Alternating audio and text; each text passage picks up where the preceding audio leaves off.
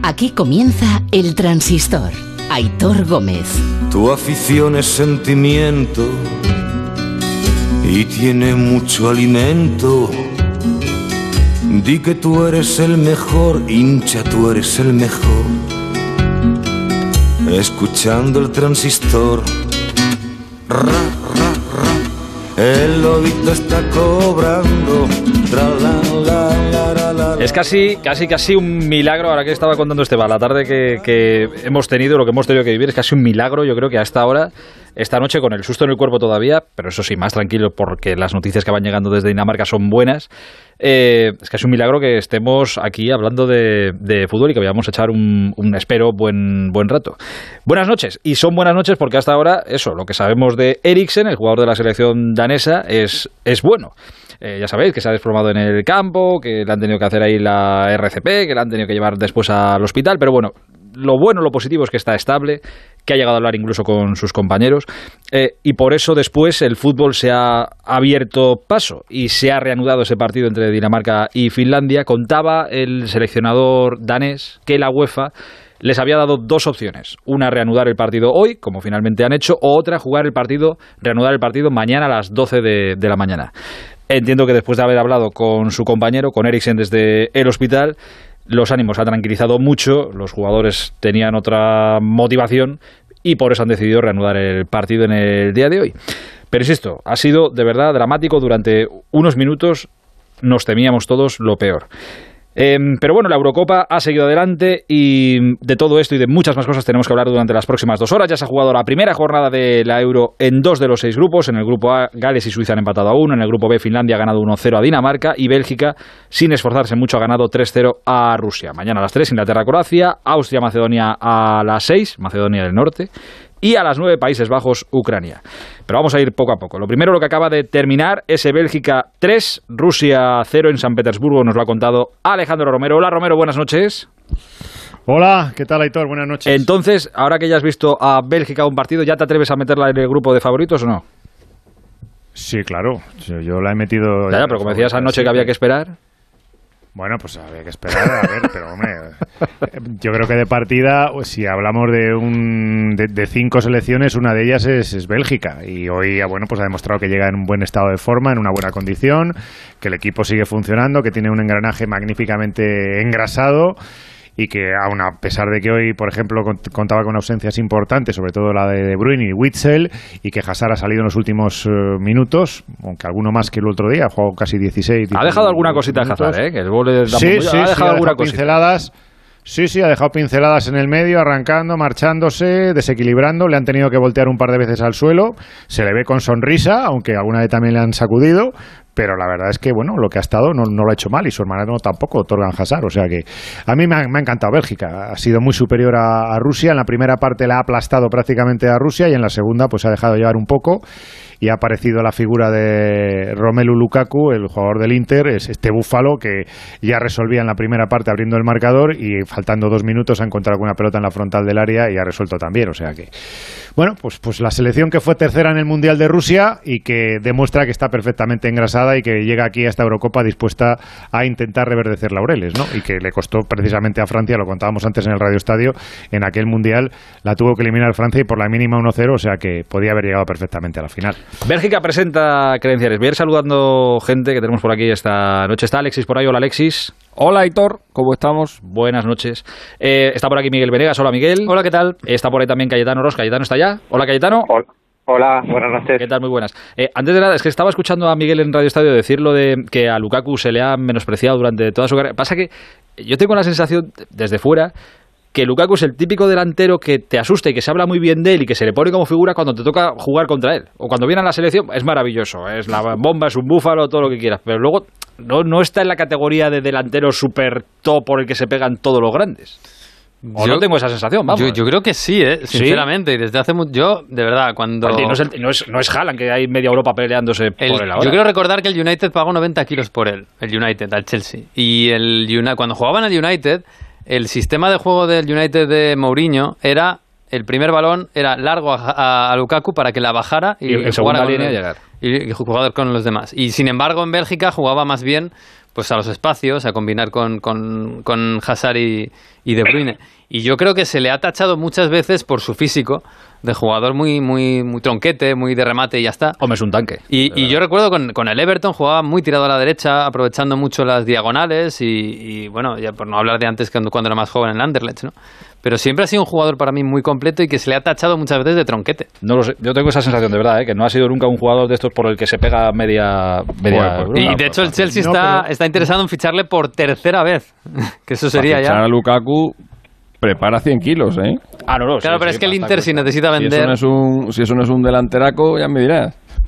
Que sí, que sí, pero joder, no. yo lo, que, lo catalogo de. Si no, no solo nunca para Madrid, para Barça, Bayern, Lo que le pasa a Lukaku es que cuando ha, cuando ha estado en clubes en, en, teoría grandes, esos clubes no estaban en la élite europea. Es decir, cuando estuvo en el Chelsea, por ejemplo, pues el Chelsea era un equipo de, de, Europa League. Cuando se fue al Manchester United, el Manchester United era un equipo de Europa League. Ahora que está en el Inter, el Inter acaba en la Europa League. Entonces, le falta jugar pues en un Bayern, en un Barça, en un City, en un equipo de estos para verle en la Champions liándola y entonces Eso joder, este es la leche. Pero, Bien pero no es culpa suya. Él los, no, goles, no, él los goles los está metiendo. El problema es que a lo mejor pues está en muy buenos equipos, pero son equipos que justo en el momento en el que él ha caído ahí, pues no no, no, no, no han avanzado. Pues mira, es, es man on the match, le han nombrado el Normal, jugador del partido doblete, normal por otra parte. Pero bueno, escucha, al hilo de lo que estáis comentando, eh, yo creo que, que en él, y, y, también un poco por lo que comentaba Alexis, que lo que le ha pasado con Roberto Martínez en, en Bélgica, ¿no? En este futbolista se ve un poco, se nota un poco la, la mano del entrenador. No es lo mismo cuando le entrenaba Mou, sea, aquí sí se ve el trabajo de entrenador, que le ponía un poco, pues eso, de, de, de pivote, a bajarla, a balón largo y a bajarla y, y, segundas jugadas, ¿no? A cuando le está entrenando Roberto Martínez con la selección, que está consiguiendo unos registros impresionantes, como decía antes en goles Alexis en Radio Estadio. Entonces, bueno, pues también los entrenadores tienen su trabajo y aquí Sí, se le está notando en, en la, en la persona de, Oscar de Roberto. Martínez. Ahora hay un, ahora hay delantero, ahora hay un delantero que es el que más vale, obviamente, que es Mbappé, eh, que es eh, claramente el, que, el, el- el más valorado del mercado. El segundo, por la juventud, más que por lo que... Pero más por la juventud, porque a mí me, tú me dices ahora mismo quién es mejor, si Haaland o Lukaku, y a mí me parece mejor Lukaku, ¿eh? Pero claro, la proyección que tiene Haaland es la leche. Entonces, eh, yo le pondría segundo a Haaland y yo luego ya pongo a Lukaku a la altura de Harry Kane. Eh, ahí, ahí, ¿eh? Igual Yo- un poquito por encima Harry Kane, un poquito, pero ya, pero, pero ahí, ahí, ¿eh? Sí, Harry Kane yo creo que es más completo, pero son diferentes también. Cayetano, que no te he escuchado todavía.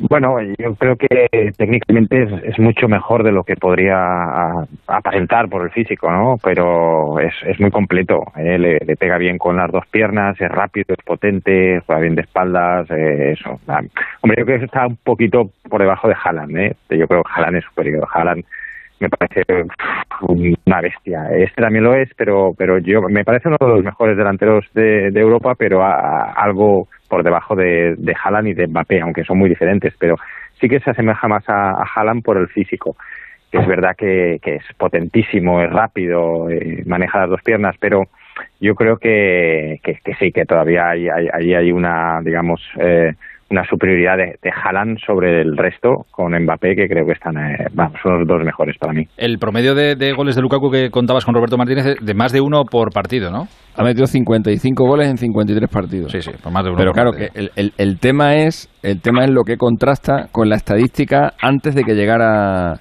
de que llegara Que era uno cada Martínez, tres. que metía 17 en 51, es decir, uno, uno de cada uno de cada Uno tres. cada tres. Y, y además no es una cosa casual. Es que Roberto Martínez ha explicado que, su- que él ha diseñado la selección para que juegue para Lukaku.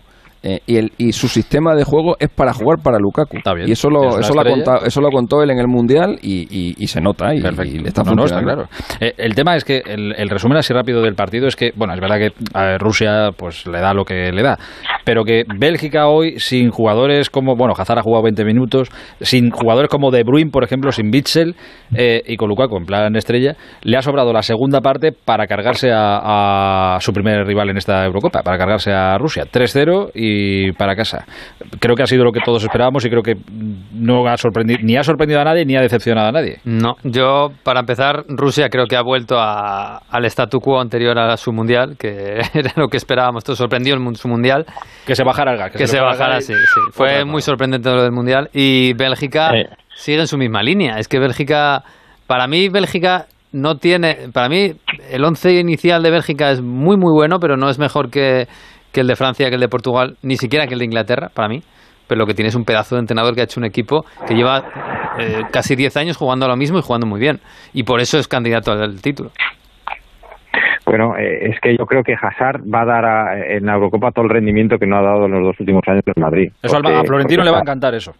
Le va a encantar. Bueno, de todas formas es bueno, es bueno, es bueno para el Madrid porque porque va a volver, pues, yo creo que a su nivel eh, eh, está fresco, está fresco y está con ganas y además entra un equipo con una dinámica muy buena y es que cuando entre Bruin este equipo, uff, es que hay hay tres cuatro selecciones potentísimas y esta es una de ellas que puede ganar a cualquiera y por supuesto candidata a, ganar la Eurocopa. En cuanto a Rusia, pues, pues hombre, es que yo creo que eh, aquella inhalación de, amoníaco no sé lo que le, le, hizo, pero, pero desde luego que, que no tiene nivel para, para ser favorita.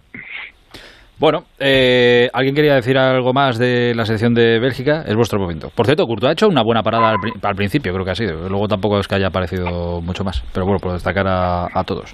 no, eh, pero ha hecho remates, ¿eh? Bélgica. Eh. O sea, Rusia, sí, sí, sí. Ha hecho tres o cuatro remates. Pasa que, bueno, en, en Rusia es, suplente, bueno, es internacional ruso Denis Cherichev que ha, salido a jugar por lesión del compañero, es, suplente también en Rusia. Sí, para mí sorprendentemente. escucha, es que le ha sacado y luego le ha cambiado la segunda parte por, por Miranchu. O sea, que es que. Bueno, es, con una carita es que es muy bueno, ¿eh? También, ¿eh? Que, que lleva una temporada malísima en el Valencia. ¿eh? Pues es que no ha jugado casi en Valencia tampoco. Pero es por eso. Es que no, no tenía ni para jugar en el equipo eh, muy disminuido de este año con Javier Gracia, o sea que yo entiendo que no sea titular también. La parte de arriba de Rusia está muy bien. Zobnin, Golovin, eh, y Diuba están muy bien. O sea, es un, es un, es una de o sea, son cuatro jugadores de, ataque de, de, un nivel notable. Pero, Cherisev y Miranchuk... me veo incapaz de rebatirte absolutamente nada. para mí, Cherisev y Miranchuk, los dos son mejores. Lo que pasa es que es verdad que en sus equipos no han jugado este año ha jugado poco, digamos, pero a mí me ha seguido sorprendiendo porque los dos además han rendido muy bien. Wow. Eh, es que tocar el botón que no tenía que. sí, se me ha oído. Eh, Apaga todo el mundo, Aitor. sí, sí, sí, nos quedamos aquí tú y yo. Claro, es correcto. Eh, bueno, no tenemos ninguna duda. Bélgica va a pasar como primera en, en este grupo. Este grupo es típico de 9-3-3-3, ¿eh? Y de triple eh, empate y de diferencia Con el sorpresón que ha pegado hoy Finlandia, lo normal es que Rusia le gana a Finlandia y que luego Dinamarca le gana a Rusia y acaben todos con tres puntos. Y, y el que pierda por menos con Bélgica, pues será el que quede segundo. Yo la única duda que tengo con Bélgica es, es el, central Boyata. ¿eh? No sé si conoce bien, pero a mí me deja algunas dudas en el partido de hoy. El central que no te escuchamos. Boyata, Boyata. Boyata, Boyata. Boyata. Sí, yo, me, esperaba, me esperaba que jugara Dinayer ahí, de hecho, que el del Lyon. Me parece un poco más... Pero bueno, es, el efecto de que Vermaelen ya no está para estos trotes y se ha ido a jugar a Japón. Vermaelen, macho, jugando en Japón internacional con Bélgica, ¿eh? Sí, sí, hombre, ya no, ya no es titular como era antes, indiscutible. Ya, ya, ya, pero ahí tienes un tío en, Japón. Bueno, ahí está Carrasco también, que volvió y, campeón de liga y a tope. Carrasco volvió de China, que es peor todavía. Bueno, de China, sí, sí, es verdad, de China. No quiero hacer la, la diferencia, pero bueno. Eh, tampoco lo vamos a sacar pegas ahora, que se tiene un central ahí donde está la discusión, pero Te digo una cosa, si vuelve, Iniesta, si vuelve Iniesta, yo todavía, todavía, ¿eh? Todavía le pongo, ¿eh? Hombre. Todavía le convocas. Eh, hay que esperar, todavía no. Bueno, en fin.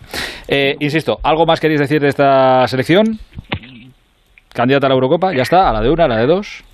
Sí, cuando vuelva De Bruyne eh, va a ser potentísima. ¿eh? A, ver, quién le gana a Bélgica. ¿Cuánto le quedará a De Bruyne para volver? En teoría, el primer partido era el que se iba a perder. No sé si va a ser titular en segundo, pero para el segundo ya contaban con él. Romero, ¿te, imaginas? Roberto Martínez cuenta con él para, para jugar el, segundo partido. Por eso le ha dejado fuera a él y también a, a mm. Los dos les ha dejado. Lo que pasa es que Witzel, lo de Witzel es más problemático porque viene de una lesión de tendón de Aquiles. Y imagino que no, no, no es para te recuperas si eres titular, que es lo que debería ser, ¿no? O sea que supongo que irá entrando poco a poco. Bueno, eh, ¿Alguien decía algo? No. Eh, no, le iba a preguntar yo a, Romero. ¿Viste las declaraciones de, de, Menier hablando de Florentino? Lo que le dijo Florentino cuando se encontró después de lesionar a Hazard y todo aquello. Sí, sí, sí, sí. sí, El amiguito. hoy, mira, hoy, hoy ha protagonizado nada más salir al, campo, ha sido el, autor del segundo gol y luego ha sido el del pase del tercer gol de, Lukaku, que por cierto lo han hecho a la hora todos los jugadores de Rusia, porque ha arrancado desde la banda, ha ido por dentro, ha llegado al círculo central, ha arrancado desde la posición interior y le ha metido el pase a Lukaku y Lukaku ha resuelto. O sea que... ¿Cuántos años tiene el, hermano de Eden, Hazard? Pues tiene unos, como, tendrá 26 o por ahí, te lo miro ahora mismo, pero... Pensé, pensé que, fíjate, que pensé que era Torgan, pensé que era más, pensé que era más joven. No, ya lleva 28 tiene ya.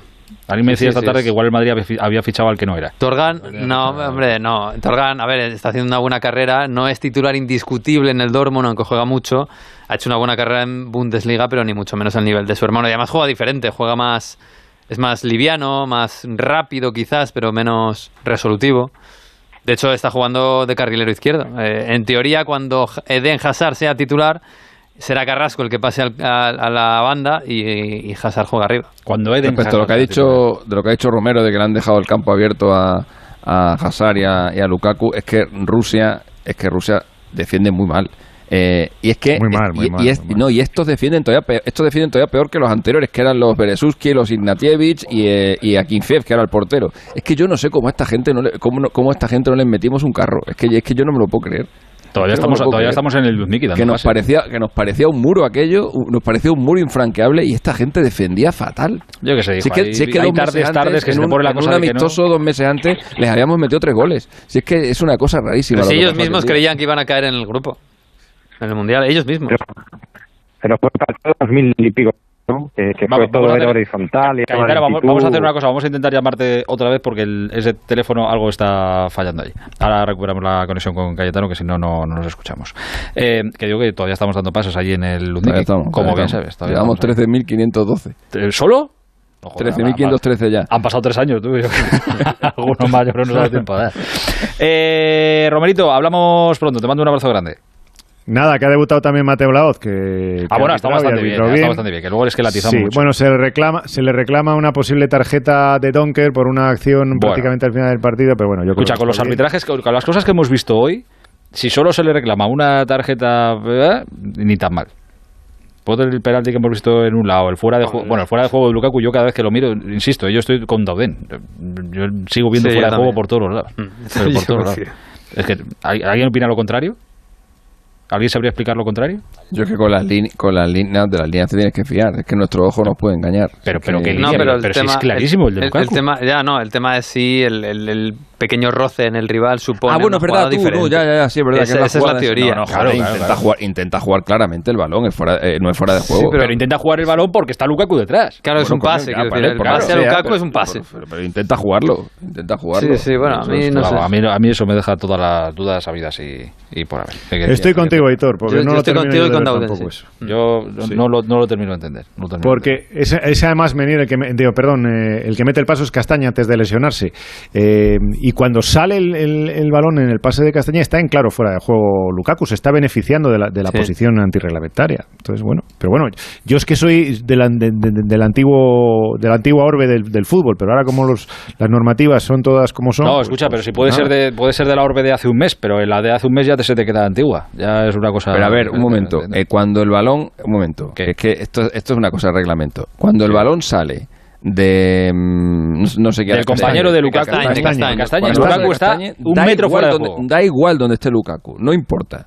No importa. Si el balón va a un defensa eh, a un defensa ruso que intenta jugar el balón, da igual si tiene uno o 30 belgas detrás, da igual. Si, el, si un defensa ruso intenta jugar el balón y como consecuencia de intentar jugar el balón, el balón va para atrás y le llega a un belga, es una jugada nueva. Ya, pero él comete. Es una jugada nueva. El Entonces, defensa no ruso importa- comete el error porque No, quiere pero no evitar que el balón le llegue Pero a no importa, Lukaku. pero no importa, porque la posición de Lukaku eh, es en segunda jugada y en segunda jugada ya no está en fuera de juego. O sea, eso, es- eso sea, es que entonces- eso- eso- Entonces eso- lo eso que- lo- Dime. Dime, Romero.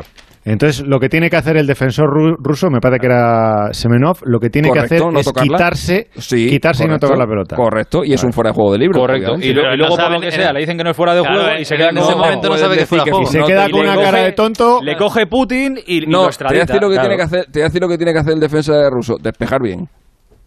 Sí, bueno, claro. que le que coge Cherchesov, que y le manda a que Siberia. Estás en una Eurocopa, máquina. Que estás en una Eurocopa, máquina. Despeja bien el balón, anda. Ya, ya, pero. joder. Le coge Cherchesov y le manda a Siberia si no toca la pelota, si no va a hacer, no va a tocar el balón lo que Hacer meter es despejar bien, joder. No puede volver. Si luego tiran las líneas y dicen, no, no, si Lukaku estaba bien. Madre mía, ese muchacho no puede volver a, no puede volver a Rusia, te lo digo yo. En fin, eh, que da igual, si se puede explicar muchas veces y tendrá razón seguramente, pero que, que es, es raro. Seguro, que raro. seguro, que seguro. sí, sí. Eh, Romerito, un abrazo muy grande, cuídate. Cuidaros mucho. Hasta Un abrazo. mañana. Hasta Romero, lo has hecho muy bien hoy, ¿eh? Ha estado bastante bien, ha estado bastante Vamos, bien. procuramos ahí con tu ayuda siempre, Bien, ya sabes. sí, Ayer sí, estuviste sí. mejor, ¿eh? Ayer colaboración. mejor, pero bien. Sin ti no soy nadie. Adiós, Romero. Hasta luego. Hasta Eh, luego. oye, ¿cómo tenéis el, el cuerpo? Bueno, veo que Alexis ha ido remontando poco a poco. Lo Eh, he pasado fatal, eh, tío. Pero por, mal, por eso, por eso. ¿Cómo, cómo tenéis el cuerpo de, de- después de, de lo que hemos visto en el Dinamarca-Finlandia? Ha sido Pues horrible. ahora todo lo contrario, o sea, ahora con un subidón de narices, porque ves que este hombre está ya bien, ves que este hombre está, bueno, vamos a esperar 24 horas por lo menos, que, que yo todavía me acuerdo de lo de Antonio Puerta, que Antonio Puerta también se recuperó y fue al día siguiente Bueno. cuando nos llamamos el disgusto, pero, pero fue un subidón porque yo es que lo veía, yo lo veía al hombre. Ahora, te digo una cosa, he hecho una cosa Valdano en la que yo no me había fijado y ahora han repetido las imágenes aquí en, en no sé si ha sido en Telecinco o en 4, eh, cuando ha ido Casper Michael a hablar con la mujer de, De que- de, sí, de- de de él, le ha hecho una seña como diciendo tranquila, tranquila, que está la cosa, que está la cosa bajo control. Era, eh, o sea, el, lengua- el lenguaje corporal de, de Michael era ese, era ese, y, y Valdano lo ha descrito perfectamente. Y yo Michael creo hoy ha que- estado pf, espectacular, ¿eh? Sí. Ha ejercido de capitán de verdad, Sangre porque fría. Kjaer estaba bastante tocado, que es el capitán oficial, y es Michael, ha ejercido de líder y con todos, ¿eh? Con todos. La- esa imagen de, de los jugadores haciendo una muralla tapando a, a su compañero Eriksen en el suelo, claro, algunos sin querer mirar, pero sin querer mirar, pero llorando a lágrima viva, Sí, claro, sí, con lo no. cual, de- madre mía, ¿qué, est- qué estarán viendo? ¿no? Y lo que se ha podido ver, que luego todo ya es cuestionable, ¿eh? la realización televisiva quizá ha tenido momentos también que tal, pero luego, bueno, en fin, cada uno que piense lo que quiera. Eh, ha dicho Casper Hullman, el seleccionador de Dinamarca, eh, textualmente ha dicho, fue una noche realmente difícil que nos recordó a todos cuáles son las cosas más importantes en la vida. Las relaciones fuertes, la gente que está cerca de uno, la familia y los amigos. Eh, jo, lo ha tenido que pasar muy, muy mal esta, esta gente. No sé dónde, de dónde habrán sacado fuerzas para, para seguir jugando. Bueno, sí lo sé, de la llamada que les ha hecho precisamente el propio Eriksen. Eh, Cayetano, ¿cómo lo has vivido tú? Bueno, pues eh, yo creo que el, primero el partido eh, que faltaba, el, tramo que faltaba no debería haberse jugado, pues los jugadores daneses no estaban eh, con un estado de ánimo apropiado. Yo creo que eso debería haberse suspendido y esperar a ver qué pasa. Yo sí que sería muy prudente con, con lo que va a pasar con Eriksen. Me parece que es positivo todo lo que se está llegando, pero hay que esperar 24 horas. Y, y bueno, también la reflexión de que eh, a pesar de todas las pruebas que les hacen a los jugadores de élite, pues hay una parte ahí de imprevisibilidad que puede venir la, la enfermedad en cualquier momento, la enfermedad cardíaca. Y después otra reflexión es que, bueno, pues que quizá se les está exprimiendo demasiado, ¿no? Tantos partidos como si fueran caballos de carrera, tienen que competir, competir, competir. No lo sé. Eh, habría que, que pensar qué está pasando, si, si realmente los jugadores necesitan más descanso o es que hay una parte que, es imposible de prever. Eh, yo creo más la segunda, pero bueno, ahora, ahora eh, creo que hablaremos con alguien que nos podrá sacar de dudas.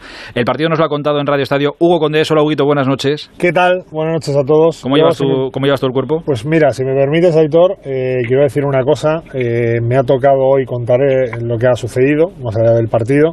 Eh, es una situación muy complicada. Eh, lo más parecido que me había pasado fue lo de la red en Irún, pero yo creo que no fue tan grave porque lo que hemos visto, esos minutos de reanimación a, a Christian Eriksen eran, eran tremendos sobre el terreno de juego.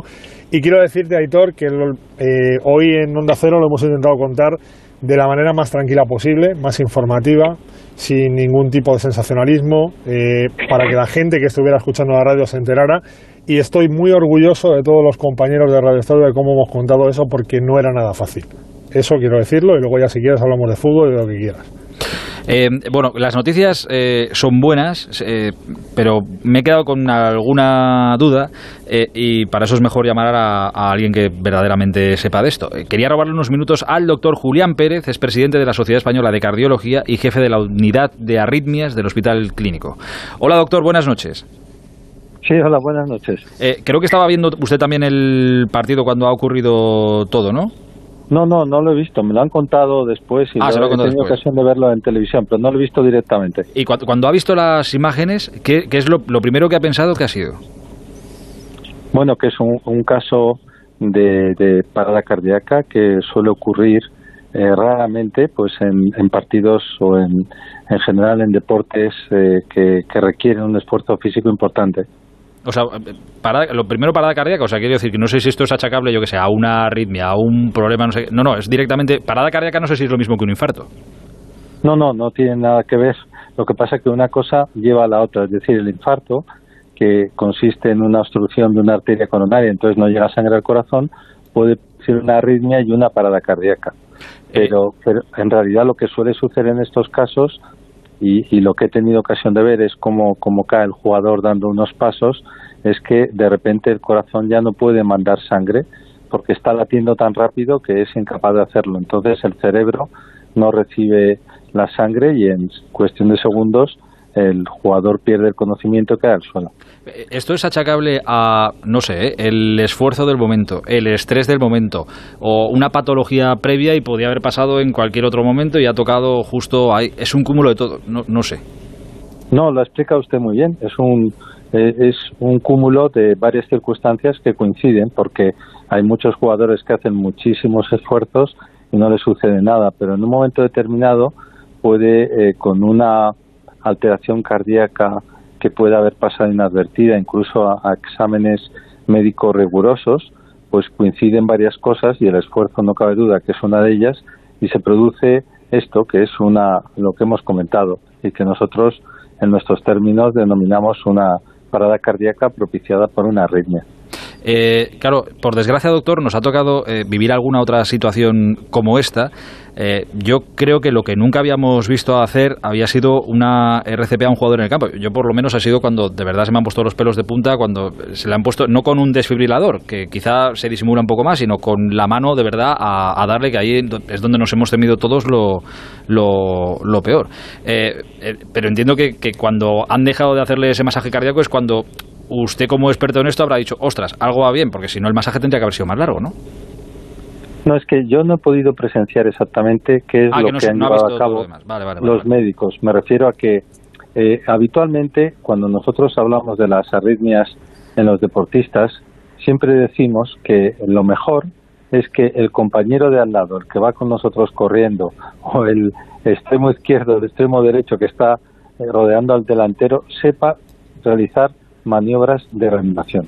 Porque inmediatamente cuando se cae una persona al suelo, lo que no se puede es perder tiempo, sobre todo cuando está haciendo ejercicio.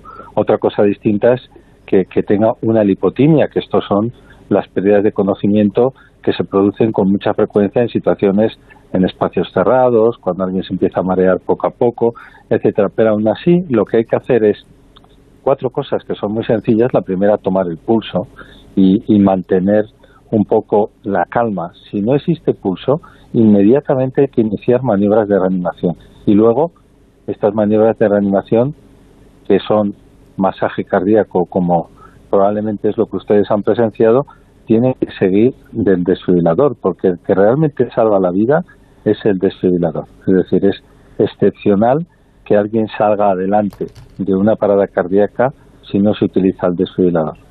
Eh, y doctor, eh, sin querer aventurarme, porque evidentemente no estamos en el hospital, ni hemos visto al paciente, ni tenemos el parte médico, pero eh, sabiendo lo que sabemos y habiendo visto lo que hemos visto, esto puede quedarse en un hecho aislado, es decir, a un ser humano le puede pasar esto y ya está, puede seguir otra vez con su vida normal, teniendo cuidado supongo, o es demasiado serio esto para que solo sea precisamente eso un hecho aislado?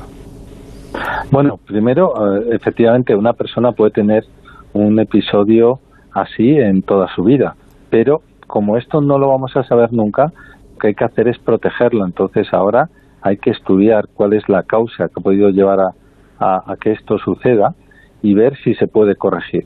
Entonces, eh, en otras ocasiones hemos comentado lo que ha sucedido con otros jugadores de fútbol, se les ha analizado, se les ha estudiado bien y se han encontrado pues algunas anomalías que no se pueden solucionar por completo. Entonces lo que hay que procurar es que eh, si vuelve a suceder esto, pues inmediatamente el desfilador lo lleve implantado. Y por eso hay jugadores de fútbol, por ejemplo, que han llegado a jugar partidos eh, teniendo un, un aparatito que es como un marcapasos, pero que además tiene la capacidad de dar un choque eléctrico y sacar adelante a una persona de una arritmia. Pero estamos hablando con, muy poco conocimiento de causa porque realmente esto es lo que nosotros hablamos en nuestros congresos cuando hablamos de la muerte súbita en los deportistas. Pero luego siempre hay excepciones. Entonces, Lo importante es tener información para que lo que nosotros digamos se ajuste, digamos, a la, a la realidad. ¿no? Pero es muy poco probable que una persona que sufre un evento de este tipo pueda seguir haciendo una vida eh, tan competitiva, digamos, a no ser que se establezcan, pues como, como en ocasiones sucede, medidas como puede ser un, un desfibrilador. Lo importante es que, es que está vivo y que lo puede contar y esperemos que las noticias que nos sigan llegando sean, sigan siendo buenas. Eh, ¿Alguien más tiene alguna duda que pueda resolver el doctor? ¿A la una, a las dos, a las tres? Pues entonces le dejo disfrutar, seguir disfrutando de, la noche. Doctor Julián Pérez, presidente de la Sociedad Española de Cardiología, jefe de la unidad de arritmias del Hospital Clínico. Muchísimas gracias por su ratito aquí en el transistor. Le mando un abrazo grande. Sí, eh, Pérez Villacastín, lo digo porque muchas veces me conocen como Villacastín. Pues Pero sí, sí, quería, sí quería comentar que yo creo que es una historia de éxito, es decir, cómo ha salido el jugador ya despierto significa que eh, probablemente lo han hecho muy bien las personas que lo han atendido y que esto, estas desgracias tienen solución si se ponen los medios necesarios. Y los medios necesarios pasan primero por la educación. Todas las personas deberíamos saber cómo reaccionar ante una parada cardíaca. Y luego el uso de desfibriladores en estos casos, por supuesto, porque con todo el dinero que, que nos gastamos en el fútbol, tienen que estar los estadios pues muy preparados para este tipo de cosas. Pero creo que hay que felicitar a los que lo han atendido porque ha salido despierto y probablemente el pronóstico va a ser excelente. Hoy los héroes sí que es verdad que han sido ellos y ha funcionado todo como, como debe funcionar. Doctor, un abrazo muy grande, muchísimas gracias. Gracias a ustedes. Un saludo hasta ahora. Eh, la verdad es que han sido pocos segundos. Yo no sé en qué pocos segundos han entrado todos y estaban ya dándole el, masaje cardíaco. Eh, ha ido todo bastante, bastante bien y creo que ha funcionado todo. 12 segundos han tardado. 12 segundos. 12 segundos. Sí, ha tenido mucha suerte Eriksen. Porque el árbitro, el árbitro se ha dado cuenta rápido y ha llamado corriendo a los. Pasa que creo, que la norma, eh, creo que la norma dice que cuando pasa algo así, los servicios médicos pueden saltar al campo, da igual que el árbitro lo vea o no lo vea, diga el árbitro lo que sea, creo que pueden saltar, pero es verdad que Pero imagínate, imagínate que, que, que, le pasa lo, lo que a mí, que yo no me había dado cuenta. ¿Sabe? que, Es que puede ser que los servicios médicos no se hayan dado cuenta, porque no sé, que estén a otra cosa o que tengan en ese momento, estén hablando entre ellos en la. Sí, sí, y no se den cuenta de que se caiga el tío. Que el, balón esté, que el balón esté en la otra punta del campo y crean que se ha lesionado. de hecho, el eh, día que se cayó Marvi bien fue, eh, que fue hace 18 años, en un partido de Copa Confederaciones entre Colombia y Camerún, eh, tardaron en darse cuenta que se había caído, porque estaba el balón estaba en otra parte del campo y él estaba en el centro del campo, estaba en su estaba en su propio campo, pero al, lado de la, de la, línea de centro y no le vieron. Y estuvo un rato ahí. Y, y luego ya cuando, cuando le vieron se paró el partido, efectivamente. Pero, pero mira, eso es una cosa, pero eso es una cosa que hemos que también lo hemos comentado esta tarde en el Radio Estadio. A, a Foel le, sacaron del, del campo, eh, le cambiaron y, y le empezaron a atender en la banda eh, y el partido se reanudó a los dos minutos. Y mientras estaba él en la banda muriéndose, se estaba jugando el partido de fútbol. Sus compañeros estaban jugando el partido de fútbol al lado. Y además hubo un montón de primeros planos de la cara de Fue totalmente perdida, con los ojos totalmente, totalmente idos. Y oye, mira, pues eh, en eso, en eso sí que hemos, em, sí que hemos mejorado. El partido se parado inmediatamente, se interrumpió todo. Dame, un segundo porque eh, me interesaba también. ¿Te acuerdas de, te acuerdas Alex? Bueno, y Venegas también se tiene que acordar. Nos tenemos que acordar todos. que hablamos con él en el mundial de Rusia, yo creo que fue, de Jesús Seba, ¿te acuerdas? Sí, claro. es ojeador de la selección de Bélgica, trabaja para, en el equipo de, Roberto Martínez y claro, evidentemente pues él estaba en el estadio esta tarde en Copenhague pues preparando su informe de las dos selecciones a las que se va a tener que enfrentar Bélgica, a Dinamarca y a Finlandia. Y ha vivido in situ pues todo esto en una tarde que supongo que no va a olvidar nunca. Hola Jesús, buenas noches. Hola, buenas noches. Eh, ¿Estás en Copenhague todavía? Sí, sí, vuelvo mañana para, para Bruselas otra vez. Eh, lo dicho, una, una de las tardes que se te va a quedar grabada en la mente para siempre, entiendo. Sí, sí, porque han sido muchas emociones, porque antes del partido la verdad es que, que se, era como recuperar un poco la, la normalidad, ¿no? Eh, el ambiente que había en los alrededores del estadio, eh, antes de empezar, luego pues mm, luego escuchar los himnos, el bueno, el vivir un poco el partido pues como nos tenían acostumbrado ¿no? anteriormente. Sin embargo luego se ha quedado todo eh, helado todo frío todo eran momentos en los que sinceramente los que vamos ahí esperamos lo peor. Te, no sé no sé qué no sé qué posición del campo te, he encontrado no sé si te o sea, no sé si te pillaba cerca lejos si te has dado cuenta. Sí Bastante cerca, bueno, eh, bastante cerca a lo que me refiero, porque yo estaba más o menos medio campo y esto ha sido eh, cerquita de un córner, pero en el lado que atacaba Dinamarca, o sea, pero en la, en la misma banda donde yo, estaba. Entonces, desde la altura, desde que hemos estado un poco más alto, sí que veíamos, aunque lo tapaban y han intentado, en ningún momento se viera, sí que se veíamos cómo intentaban reanimar, y entonces cuando he visto todo eso, ha sido momentos de, de eso, de, de, mucha expectación, pero de eso de que primero era murmullo y luego era un silencio. Silencio de, de, de, eso, de, esperar ahí sin saber muy bien qué decir, qué, mirar o cosas de estas que, que, pasan y, es difícil expresarlo con, con palabras, pero que de las veces que dices que, aunque te pincharan no, no sentirías nada porque se te congela todo. Me imagino. Eh, entre otras cosas, pues es que no había tampoco información cuando se lo han llevado del campo, os habéis quedado ahí. Entiendo que cuando estáis en el campo y, pasa lo que pasa y se lo llevan, entiendo que todos pensáis que, oye, pues, pues ya está, pues aquí nos vamos todos a, casa y, ya está. Pero luego, claro, luego os comunican que os quedéis donde estabais y se reanuda el, partido, que entiendo que también para todo el mundo habrá sido también un ánimo de, ostras, que, que la cosa pintaba muy mal, pero que no está tan mal. Han ido avisando, eh, bueno, la primera vez han dicho que hasta menos cuarto, creo que era hasta las 7.45 que tuvimos que esperar, pero luego sí es verdad que han ido avisando del estado de, del jugador, o sea, tanto por la por la megafonía como por el marcador lo que decían y todo eran claro noticias mucho más alentadoras. Primero han dicho de que de que respiraba que se habían llevado dijéramos al hospital pero que, que respiraba. Entonces la gente ya bueno, se ha animado y luego ya la definitiva es cuando han dicho que estaba en el hospital y que estaba estabilizado, pues cuando ya la gente ha empezado a, pues a, cantar, las dos aficiones, ¿eh? y a, nombrar su nombre y un poco la gente ha vuelto a despertarse. Eh, pues ya la gente ha ido pues eso a coger ya más pues a bebidas, a volver a sus asientos, porque ya te digo que hasta ese momento la gente estaba todo como paralizada. Eh, Jesús, eh, no, sé si, no sé si en, algún momento, entiendo que no, porque ya quedaba poco también para que empezara el partido de, Bélgica, pero es que hemos escuchado a, Roberto Martínez, al seleccionador belga, antes de, su partido, eh, decir que, ostras, que ellos también habían vivido momentos complicados porque, ostras, sin ir más lejos, pues fíjate, el que ha sido la estrella hoy, Lukaku, es compañero, de, compañero. de equipo de, de Eriksen en, el Inter, ¿no? Y que habían vivido también momentos complicados. No sé si has llegado a hablar con ellos y te han dicho si sabes cómo se ha vivido allí porque no ha tenido que ser fácil tampoco. No, no, no, no, no. estaba el partido de Dinamarca y la verdad es que, tío, si he hablado más por las emisoras que me han llamado de radio y eso, que, que, con alguien de, del entorno además, porque ya te digo que no, eran momentos que estabas ahí paralizado, no, y no, no, no, no he con ellos, pero imagino lo que dices, eran compañeros y y ya, ya te digo, cuando estás ahí ya te olvidas un poco de todo y ya como persona al ver esa situación te deja te deja un poco en shock eh, eh, te deja el estómago mal te deja el cuerpo mal. Luego es verdad que al vivir esa esas situaciones tan que, que pensar lo peor luego como las noticias han sido de que ya están hospitalizados como que la gente ha vuelto a como un golpe de, de adrenalina, ¿no? Otra vez ha, vuelto a enchufar a, la gente, ¿eh?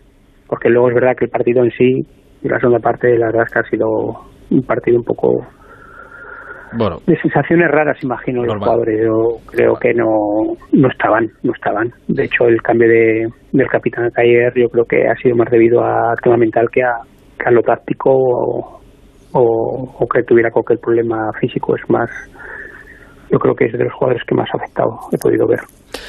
Eh, Jesús, eh, bueno, eh, insisto, que, parece que somos así un poco insensibles. No, no, que las noticias son buenas, afortunadamente son buenas. Está en el hospital, ha hablado con sus compañeros, etcétera, etcétera. Todo esto lo sabemos y ojalá las noticias vayan siendo mejores. ¿Has podido ver tú el partido de Bélgica? Claro, tú estás a lo tuyo. Es que me acuerdo que nos lo comentabas esto en el partido de, en el Mundial de Rusia, que, que tú veías, a la, selección que menos veías casi era para la que trabajas, para, para la mía, sí, sí, sí, sí, sí. No, no, he llegado ya casi al final pero bueno, mañana estaré con ellos y seguro que me lo cuentan. No, y, no te preocupes que no te va la tuya, la, Seba, la tuya es España, coño. Tú, a Bélgica te paga. Bueno, sí. Bélgica le te paga, paga, claro, sí, sí, es la sí. que te paga. Pero la tuya es España, coño, no fastidies. En, macho. en una, en una final España-Bélgica no te digo yo a quién- con quién iría. Con, con España seguro. Y, y- y encima cobrando. No se lo voy a preguntar Bélgica. porque le metemos en un Escucha, marrón muy gordo. eh, iría No, con no. España y cobrando de. Bélgica, con un par. Jesús, no te lo pregunto que es un marrón muy gordo contestar a esa pregunta. No, no, primero vamos a llegar. Primero vamos a llegar. Oye, Jesús, ha vivido un partido histórico, ¿eh? Es la primera vez en la historia de la Eurocopa y de la Copa del Mundo que un equipo gana un partido con un remate. Finlandia, sí, sí. O sea, que ese, infor- ese informe que tienes en tus manos es histórico, macho. ¿Qué, qué- pondrán, qué pondrán en ese informe? ¿Qué habrás puesto Eso, en este no informe eso es lo el que le iba a partido preguntar yo, que qué has puesto en el informe, porque La vamos. Pues que me lleva un susto muy gordo, me pondré en el informe. que este Sí, partido sí. muy gordo. Mira, deportivamente no sé, pero el susto ha sido joder, No sé. para quitarse el No, sombrero. no. Eh, Jesús, oye, muchísimas gracias por, por atender la llamada del transistor de Onda Cero. Te mando un abrazo grande, cuídate mucho. Muchas gracias. Hasta ahora. Hasta luego. Eh, joder, que las sensaciones han tenido que ser curiosas, ¿eh? Insisto, la, la primera duda que nos, ha, que nos ha entrado a todos es, ostras, ¿por qué está tardando la UEFA tanto en suspender el partido? Y luego ya veis eh, lo que ha contado el seleccionador, que les han dado dos opciones, jugarlo hoy a las ocho y media como ha sido, o eh, jugarlo mañana, reanudarlo mañana a las 12 de la mañana. Entiendo que una vez han hablado con Eriksen desde el hospital, los compañeros, eh, pues han dicho, pues venga, pues ya que estamos y que está todo el público aquí y demás, pues lo, lo jugamos hoy. Pero que en un principio se entendía poco que se reanudara el, el partido pero se ha reanudado. Eh, deportivamente, un equipo que debutaba en la Eurocopa ha ganado 0-1 a, a Dinamarca. Es de lo poquito que te has llevado a la boca, Hugo, más allá del Sí, susto. no, lo ha dicho Alexis, es histórico. Un equipo que solo tira una vez a portería. eh, No, sí, Hugo, Hugo, perdona, perdona. No, una- no una vez a No, un remate, perdona, Un el remate. partido. Correcto. Un remate. O sea, no, un no- remate, no lo gordo. 25 fuera de los tres Eso es palos. lo gordo, no, es no, que es un remate. Solo, solo uno. Y además es que justo, eh, porque es que tengo la imagen en la cabeza, eh, cuando ha robado la pelota Finlandia y ha salido en esa contra que ha ocasionado el gol de Poyampalo, eh, había el típico rótulo que pone la UEFA y ponía 18 llegadas de Dinamarca, 5 tiros, 0 de Finlandia, 0 tiros. Y justo ha robado la pelota Finlandia y en la primera ha marcado. Bueno, hoy hay dos héroes nacionales en, Finlandia, ¿no? Uno es Poyampalo y otro es Jerebeki, el guardameta, que le ha parado un penalti a Holberg. Eh, un penalti, penaltito para mí, para mí no ha sido, pero bueno, lo ha señalado Taylor y no le ha corregido el VAR. Y bueno, pues se ha hecho justicia porque creo que al final, pues mira, Finlandia hoy es un país muy feliz consiguiendo la victoria en su debut. Para la historia quedará, ¿eh? Ese gol de Poyampalo. Sí, Eh, sí. Hombre, justicia no sé. ¿eh? Bueno. Se ha hecho justicia, dice Justicia, en fin. Se ha hecho justicia con el penalti, porque creo Sí, que era- penalti, sí. no era penalti y lo ha parado el Y portero. lo ha tirado no fatal, Joyver, lo ha tirado fatal. ¿Ves? Alexis, en eso coincidiremos que no es penalti, ¿no? No, para nada. Ah, vale, para vale, nada, vale, para sí. nada. Se ha hecho justicia con el penalti, Alexis. Que no me, no me habías entendido. no, que se le está escuchando alguien de Dinamarca te dice, tú me estás tumbado. No, no, no, no. Está bien como está. Eh, Huguito, un abrazo muy grande. Un abrazo para todos, chao. Hasta- y, oye, que lo que te quede en la Eurocopa sea bastante más tranquilo que lo de hoy. ¿eh? Sí, esperemos, Sí, esperemos. Yo ya no. Sí, efectivamente. Hemos cubierto no el creo- cupo ya para... Sí, sí, por favor. Y sobre todo, la- lo mejor, que tengamos buenas noticias de Eriksen en los próximos días. Ojalá. Las contaremos. Gracias, Huguito. Chao. Hasta ahora. Eh, claro, es que ahí eh, está, claro, con todo lo que ha pasado, el partido de Bélgica, una de las grandes favoritas, y, y lo que ha pasado en el partido de, de Dinamarca, eh, parece que es que hoy no se ha jugado nada más. Y es verdad que antes de que ocurriera todo, se había jugado el Suiza-Gales. Esto yo creo que ha sido bastante. ¿Lo has visto, Alexis? Sí, claro. El empate, el empate uno. Esto ha sido bastante injusto. Esto sí Bastante, bastante, Pero bastante, bastante, injusto. Que Gales haya llevado un puntito de aquí. Esto sí que es Pero para ha que sido se un partido de Gales, o sea, un partido de Gales con un tío muy grande que mete de cabeza, con un tío que se da un golpe en la cabeza y se hace una brecha, con el equipo defendiendo como titán. Es un partido de Gales, de fútbol galés.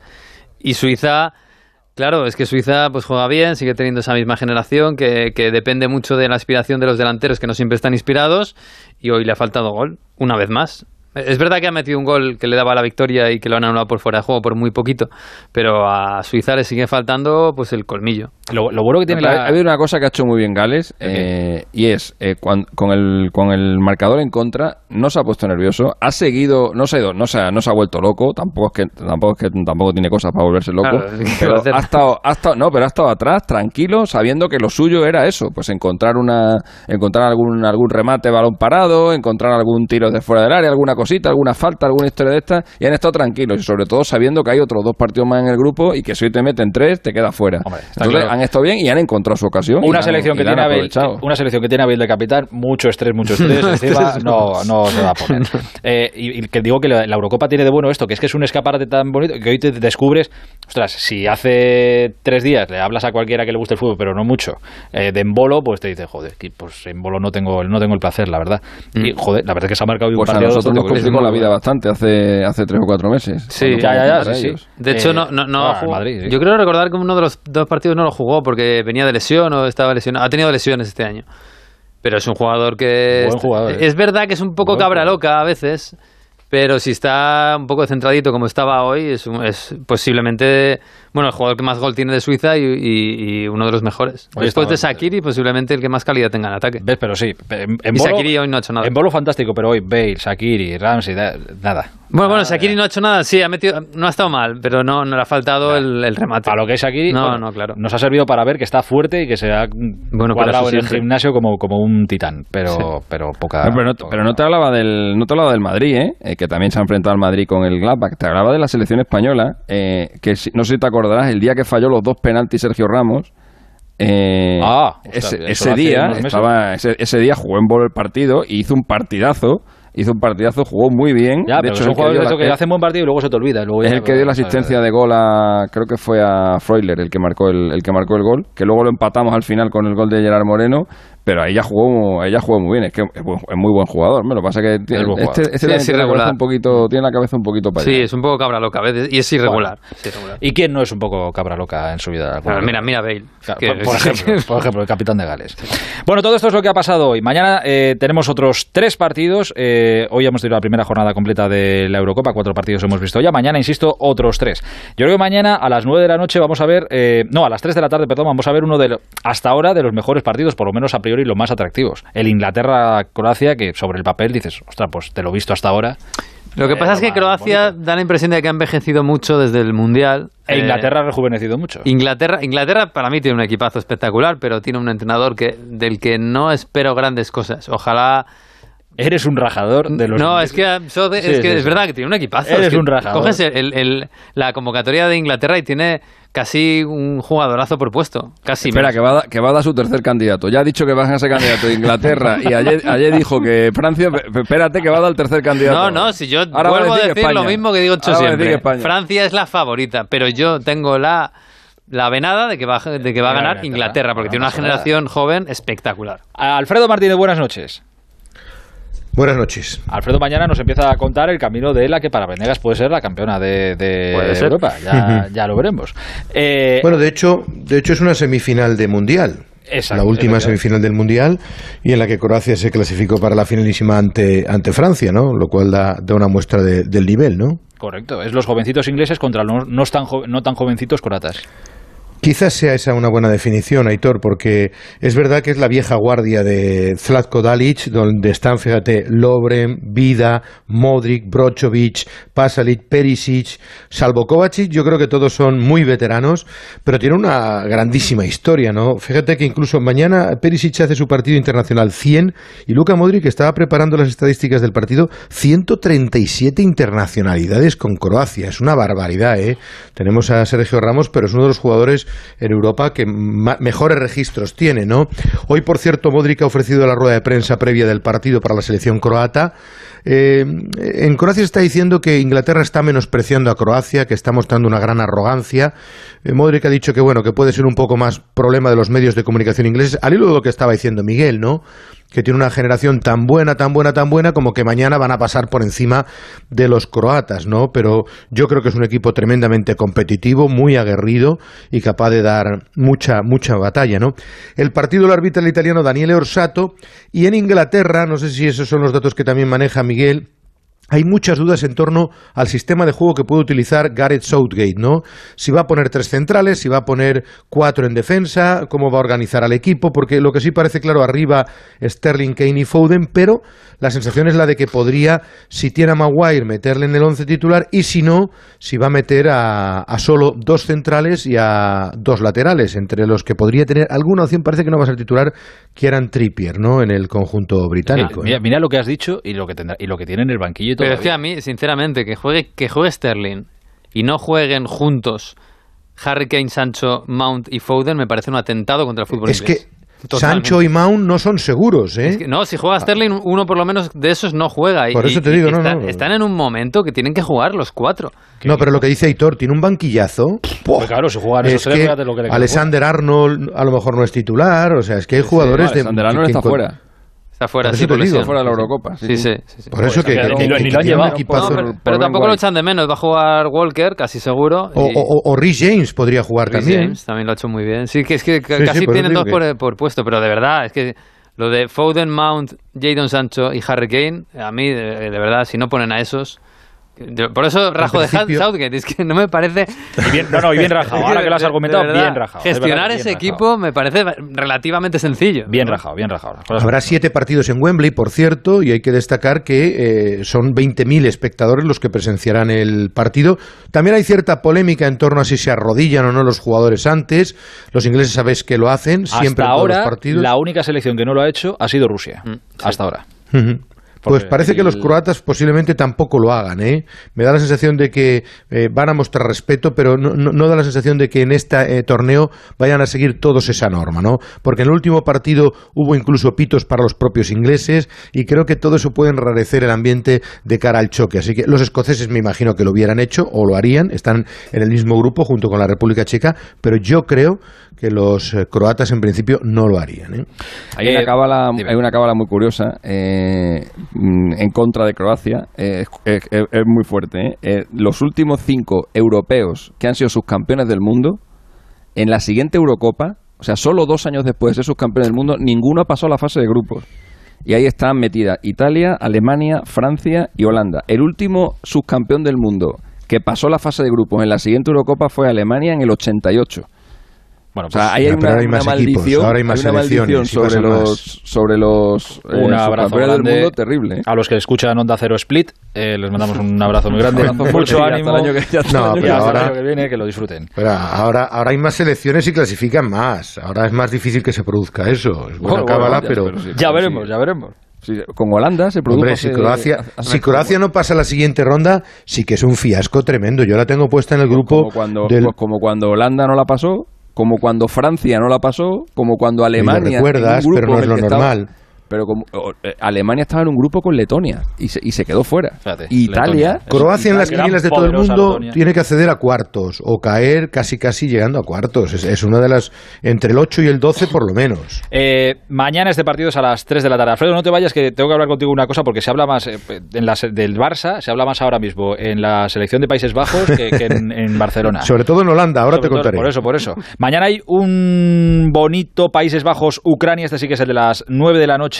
Eh, nos lo va a contar mañana en Radio Estadio Gonzalo Palafox. Gonzalo, buenas noches. Aitor, ¿qué tal? Muy Hay buenas. ganas de ver también al equipo de, de Boer, que le han mandado... Fíjate, la gente tiene mucha pasta y, muy, y, y- y muy poca idea en lo que gastarlo. Y le han mandado hoy una avioneta para decirle cómo tiene que jugar. No, decimos que el lío que hay en España con el tema de la lista de, de Luis Sí, Enrique, pues en Holanda, eh, un tío directamente ha alquilado una, una avioneta que se ha paseado esta mañana por el entrenamiento de la selección holandesa, pidiéndole al seleccionador, pidiéndole a Fran de Boer que juegue con un 4-3-3. Ese Espérate, ahora ¿en qué mismo se es la polémica, el dilema que hay en, en Holanda. Incluso, ojo, eh, él ha dicho que va a seguir utilizando la defensa, que no es defensa de 5, porque al final puede ser defensa de 3 con, con dos carrileros, y es que le ha criticado hasta, hasta su hermano, hasta Ronald, diciendo que Cruyff estará en su tumba eh, revolviéndose, viendo eh, cómo hermanos juega esta, esta Holanda. Qué es feo. verdad que a Holanda le han pasado muchas cosas en, este año. La primera, la, marcha de Kuma, no jugaba nada mal, porque es verdad que juega con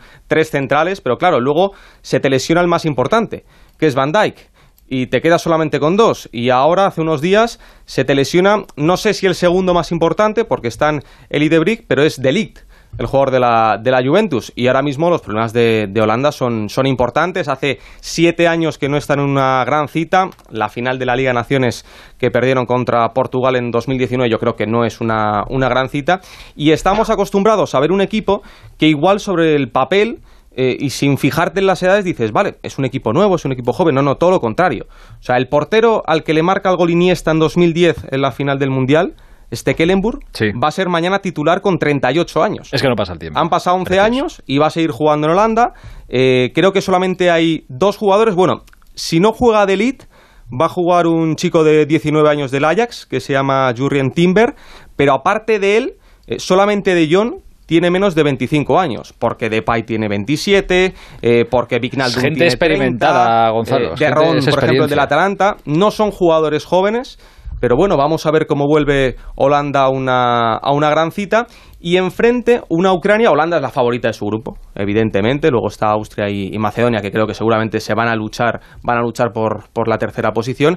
Y Ucrania lo que tiene que hacer es, es pasar, pasar de, de fase, la selección de, de Sechenko, eh, con jugadores que, bueno, pues el más interesante es seguramente Zinchenko, el, el lateral extremo del, del Manchester City y luego los, los conocidos. Eh, Yarmolenko, que ahora mismo está en, en el West Ham, eh, tenemos a Malinowski del Atalanta, a Marlos eh, del Shakhtar.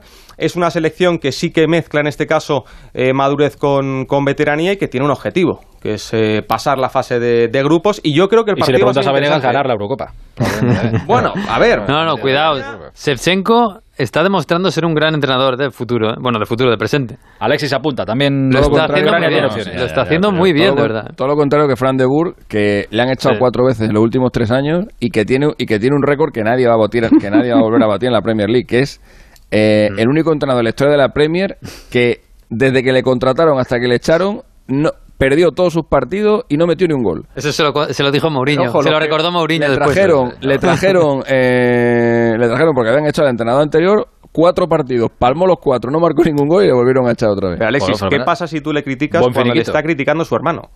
Sí. O sea, es No, que no, claro, claro, en nada, casa nada, tiene, está- tiene ah, pero apoyo. que- obvio que, Yo he tiene- visto es lo- obvio que no se llevan bien, porque si no, no le criticaría públicamente. Yo he visto los partidos amistosos que ha jugado estos días y de verdad el- la táctica es balona de pay. Ya Y ojo, está. Hace No, no es tres mala, meses... no es mala táctica. Bueno, si eres Igual es un poco escasa, No, no, pero, es que es así. claro. Hace tres meses, en los partidos de clasificación para, para el Mundial, Ucrania empató en París contra Francia 1 a 1 y esa misma semana eh, Holanda perdió 4-2 contra Turquía, la misma Turquía Mm. que ayer recibía tres goles frente a Italia. Así que seguramente en el papel tú ves un Holanda-Ucrania y dices, va a ganar Holanda, seguro de calle. E igual mañana nos encontramos algo. Bien algo vendido, distinto. Gonzalo. Bien vendido, la verdad. Eh, pensaba que me daba tiempo antes de las 12 a contar todo lo que os tengo que contar y antes de ir con la información de la selección española, pero no me da, no me da tiempo. Dos minutos y zanjamos todo esto. El transistor. Aitor Gómez. Porque hay mucho por vivir, hay mucho que cuidar. Y en Santa Lucía vivimos para ello. Porque la vida está para vivirla y nosotros para protegerla. Visítanos o entra en santalucía.es. Santa Lucía, seguros de vivir. Alegría de vivir. Empresa colaboradora del programa Universo Mujer. ¡Ah! Quema el volante, ¿verdad? Y el cinturón también. Eso significa que ya llega el verano. Prepárate para disfrutarlo viniendo a tu taller Renault. Hazle una revisión de mantenimiento con 23 puntos de control y financiala cómodamente. Ven a la red Renault de la Comunidad de Madrid. Hola, soy Isabel de Cuerpo Libre. ¿Quieres adelgazar con una sonrisa? Pues llama al 91 192 32 32. 40% descuento 91 192 32 32.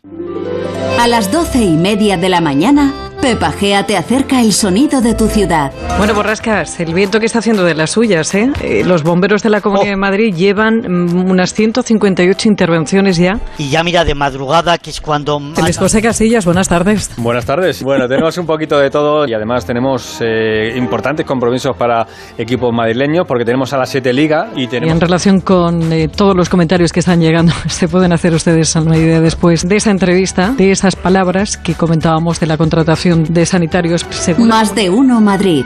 A las doce y media de la mañana, la actualidad más cercana y sus voces con Pepa Gea. Te mereces esta radio. Onda Cero, tu radio. En el otro lado del mundo, en nuestro país, en nuestra ciudad, todos los días están pasando cosas. Las noticias, las declaraciones, los hechos y los sucesos no descansan.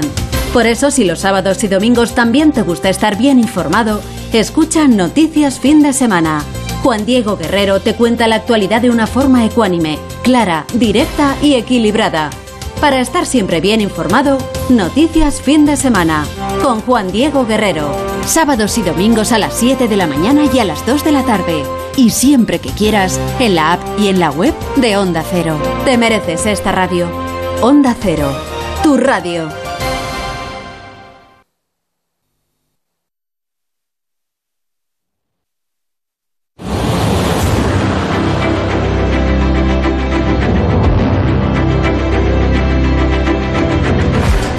Onda Cero en la Eurocopa. Aitor Gómez. Mañana juegan Holanda y Ucrania. Bueno, Holanda no, Países Bajos y Ucrania. Mañana tenemos ese partido entre Inglaterra y Croacia. Tengo mucho interés en saber cómo nos va a vender, que lo va a hacer bien, porque es capaz de venderle hielo a un esquimal.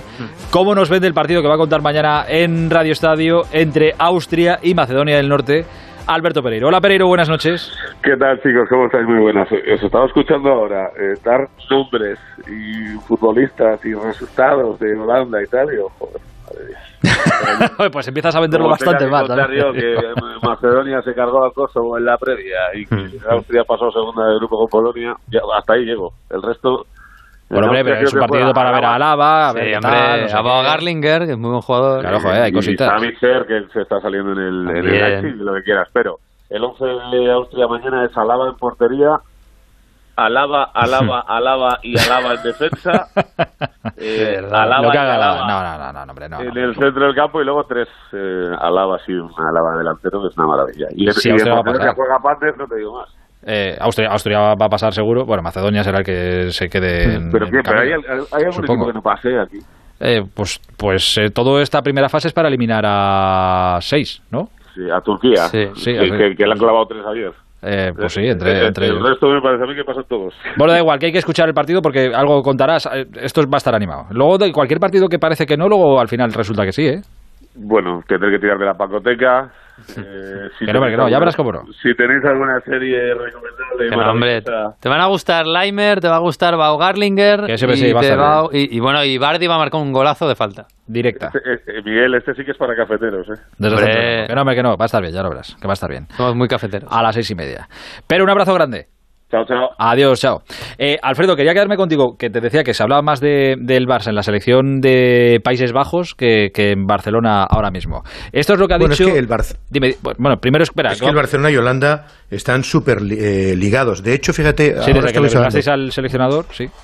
Bueno, Cu- Kuman, Kuman, eh, está casando hoy a su hijo en el Algarve. ¿eh? Ah, veáis que también tiene momentos de felicidad y su hijo Tim se casa hoy y además fue Kuman quien clasificó a Holanda para la Eurocopa, ¿no? Pues entonces eso es lo que hay. Y, en la selección holandesa está eh, Gigi Wijnaldum, que ayer oficializó Paris Saint-Germain, que era nuevo jugador y que fue una de las decepciones en este mercado veraniego para el Barcelona. Hay muchos que no se llevaron decepción porque entendían que Wijnaldum, que va a cumplir 30 años en, en octubre, me parece que es, eh, bueno, pues tampoco es que sea un jugador que pueda marcar diferencias. Lo cierto es que el Paris Saint-Germain le triplicó el salario que le ofrecía el Barcelona. Escucha lo que ha dicho hoy Wijnaldum en la previa del partido de la Eurocopa. Fue una decisión difícil. Negociamos con el Barça durante cuatro semanas, pero no llegamos a un acuerdo. El PSG fue más rápido y su proyecto me gustó más. La verdad es que me iba al Barça, porque al principio era el único club interesado. Tuve que tomar una decisión, fui, fue muy difícil. Son dos grandes equipos, podría haber jugado en los dos, pero al final decidí el PSG. Quería decidir mi futuro antes de que comenzara la Eurocopa. Creo que es lo mejor antes de comenzar un torneo de estos. Omdat er zoveel gebeurde in een week. Bueno, quería decidir su futuro y lo que ha hecho ha sido resolver. Eh, lo el estaba diciendo con los ojos esos, con los petrodólares del tío Sí, Gilito, de sí, los sí, chistes, de los exacto, cuentos, ¿te Si nos, acuerdas? dicen hace, si nos dicen hace 10 años que un jugador va a preferir jugar en el PSG antes que en el Barça, se nos, Pues- se nos caen las pelotas. Pero eso, Alexis, Alexis es, im- es importante lo que comentas, primero, por la animadversión que tienen París Saint Germain y Barcelona, y segundo, porque evidentemente los equipos Estado, Manchester City y París Saint Germain, hoy en día lo gobiernan. ¿Por qué te crees que la Superliga tenía sentido? ¿Por qué la auspician Madrid y Barcelona? Porque son los más afectados precisamente por esta irrupción de equipos sin pedigrí. Pero bueno, que no hable de más rápido de proyecto, de que fue una decisión muy difícil. Y, ya está, ya está. Y ya está, o sea, las cosas como son. Yo entiendo a Guainaldo. Hombre, ¿eh? claro, nos ha jodido, si yo también me hubiera ido, pero ¿qué vas a hacer? Pero estuvieron sus abogados, estuvieron dos, dos días en las oficinas del Fútbol Club Barcelona negociando el contrato y tal, y dice, no, es que antes no había ningún otro equipo, en cuanto que hubo uno que le puso más dinero, pero lo que dice Alexis es verdad, antaño te llamaba el Barcelona, te ofrecía menos, que no te ofrecía menos, pero es que ibas, ibas casi de rodillas, y ahora no, ahora hay rivalidad tremenda, de tal manera que vamos a ver cómo acaba el tema de Pai, y hoy, es curioso, decías tú, y es verdad, ¿eh? Pai puede hacer un gran torneo y una gran Eurocopa. El Barcelona tiene mucha prisa por anunciarlo la semana que viene. Bueno, ya está vendiendo Tanta la camiseta, prisa, claro, es que se adelanta todo el mundo aquí. Tanta prisa que hoy lo ha colgado en, en, online. Recordarás que la semana pasada, antes de la presentación del Kun Agüero y de Eric García, lo anunció la televisión. Y hoy, antes de que Depay sea oficialmente jugador del Barcelona, se han puesto a la venta online las camisetas de Depay al precio de 160 euros, ¿eh? que no es moco de pavo, ¿eh? una, una cantidad importante. Por cierto, que el Barcelona presenta la camiseta de la próxima temporada el próximo martes. Estará presente Joan Laporta, esa nueva camiseta que lucirá el equipo azulgrana de momento con Nike porque dicen que por medio está intentando meterse Puma. La porta que está en Colonia con el equipo de balonmano para esperar conseguir alzar la décima Champions de balonmano en el conjunto azulgrana. ¿eh? Eh, poniendo que, por ejemplo, Depay cobre, así al azar he puesto, ¿eh? 6 millones de euros, tiene que vender 37.500 camisetas para amortizarlo el Barça. Así que, ala, la gente ya puede ir a comprar. Solo con eso ya lo, lo tiene Solo con eso 37.000. ya está pagado el salario de una temporada. Luego hay que comprarse la camiseta todas las temporadas. Claro, para los Pues dicen que sí, que le ha subido el salario el Barcelona de Pay para, para convencerle y que, y que le ha recortado los años para intentar que, que gane más estos dos años primeros en el Fútbol Club Barcelona. Así que debe estar por ahí esa, esa cantidad, sí. 37.500 camisetas, casi nada. Eh, Alfredito, mañana te escucho con atención. Un abrazo grande. Otro fuerte para vosotros. Hasta luego, Hasta buenas ahora. noches. Eh, Miguel Venegas ha estado aquí res- muy respetuoso, esperando su momento de marcharse porque ya es hora. Gracias, Miguel. Nada, un abrazo, mañana hombre. más. Mañana más y mejor. Alexis, hasta mañana. Un abrazo grande. A Hasta descansar. mañana, venga, chao. Adiós, chao. Y España. Eh, correcto. Mira, a eso voy. Eh, hay muchas cosas que contar de la concentración de la selección española hoy, después de una semana que es verdad que ha sido dura y complicada. Hoy, por fin, cuando nos quedan dos días para debutar en esta Eurocopa, ya se pueden contar cosas mm, más felices y cosas buenas. Fernando Burgos, buenas noches. Buenas noches, Aitor Gómez. Eh, claro, a la selección, todo lo que ha pasado con Eriksen le ha, le ha pillado entrenando. La selección entraba a las seis y media. Eh, se habrá Bueno, enterado- entrenaba a las seis. A las entrenaba seis. a las seis, pero se ha retrasado media hora el entrenamiento y todo, eh, casi diría yo que afortunadamente les ha pillado eh, no viéndolo. Pues o casi sea, mejor. entrenando. Casi mejor. Claro, muchísimo mejor, porque cuando ellos han terminado y ya han empezado a llegar las noticias a ese campo de entrenamiento y se han duchado y tal, pues las noticias eran más eh, Eran buenas, optimistas eran y alentadoras. es, sí, eran sí, sí. muy buenas, efectivamente. Entonces, lo que se ha vivido durante 45 minutos, ellos han sido ajenos, porque estaban ejercitando. Se han librado de la angustia que hemos vivido todos. Pues mira. Totalmente. No, no, Pues se han librado de, de- de- de un shock terrible, porque pues, eh, a mí se me caían las lágrimas también escuchando a Manu Sarabia hoy en el, en el Radio Estadio. Pero, pero cuando digo se me caían, literalmente. Menos mal que no me han dado paso. Es verdad, es que escuchabas a un... Porque esta gente es futbolista. Nació futbolista y se morirá futbolista. Y Manu Sarabia sigue siendo futbolista. Y tú fíjate, eh, nunca ha hablado con Eriksen. O sea, nunca ha, ha- ha cruzado una No, palabra pero- con Eriksen. Pero, pero el sentimiento ese de ver a un compañero derrumbarse, desplomarse y, y- y estar tan cerquita de, de- de la muerte, pues eso a cualquiera le afecta. Y afortunadamente los jugadores de la selección estaban en el campo principal de la ciudad del fútbol entrenando una semana después en grupo, que esa es una de las buenas, Buenas noticias del día. Hay más. Y han entrenado los 23. Ha entrenado a Dama Traoré, que ya ha superado esas molestias musculares que lleva arrastrando 11 días. Buena noticia. Y ha entrenado, por supuesto, Diego Llorente. Otra buena noticia. Que ha estado tres días en su casa con el famoso falso positivo, que ayer se reincorporó por la tarde, que fue recibido en Lord de multitudes, como debe ser, y que hoy se ha entrenado sin ninguna dificultad. Por cierto, luego le vamos a escuchar.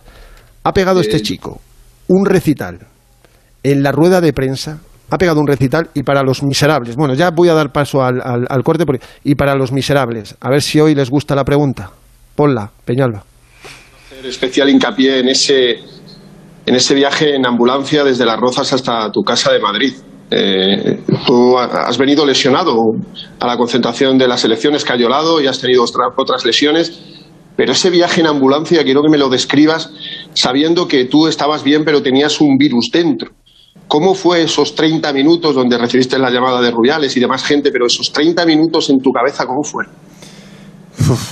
complicado de describir, la verdad. Fue algo que, si te soy sincero, no, no, no sabía qué, qué pensar. Luego por la noche apenas dormí y no le dejaba de dar vueltas porque, bueno, eh, está claro que, es un virus que, que te puedes contagiar en cualquier momento pero aquí llevamos un control bastante estricto, todos cumplimos con las, con las normas. Eh, yo, pues, bueno, eh, no, no era alguien que había estado en un contacto muy estrecho con, con Busquets, sí que es verdad que nos había alguna vez que, habíamos hablado, pero, pero no, le, no le terminaba de encontrar un, un motivo, una explicación. Eh, al final, eh, bueno, apoyándome en mi gente en mi familia, en mi mujer. Eh, es como sacas adelante un poco la situación, pero las primeras horas fueron demoledoras eh, de, de, de, verte fuera de, de, algo que te hace tanta ilusión por, por una cosa que, que no controlas y que, y que es eh, superior a ti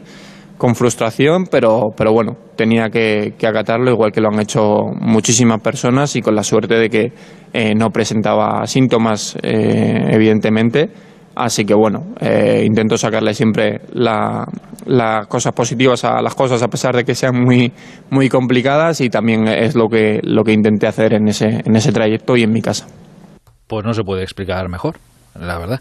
Imposible, imposible decirlo con más sinceridad y con más sentimiento y, con todo. El chaval ha estado, ha estado fenomenal, agradeciéndole a Luis Enrique toda la confianza, agradeciendo a, a Rubiales, no se ha olvidado de los médicos, del doctor Cota, del doctor Celada, y yo desde aquí, aprovechando lo que ha pasado hoy, que ha habido unos sanitarios y unos médicos que le han salvado la vida a Christian Eriksen, el trabajo que llevan haciendo diez días, una semana, más de una semana, tanto el doctor Cota como el doctor Oscar Celada.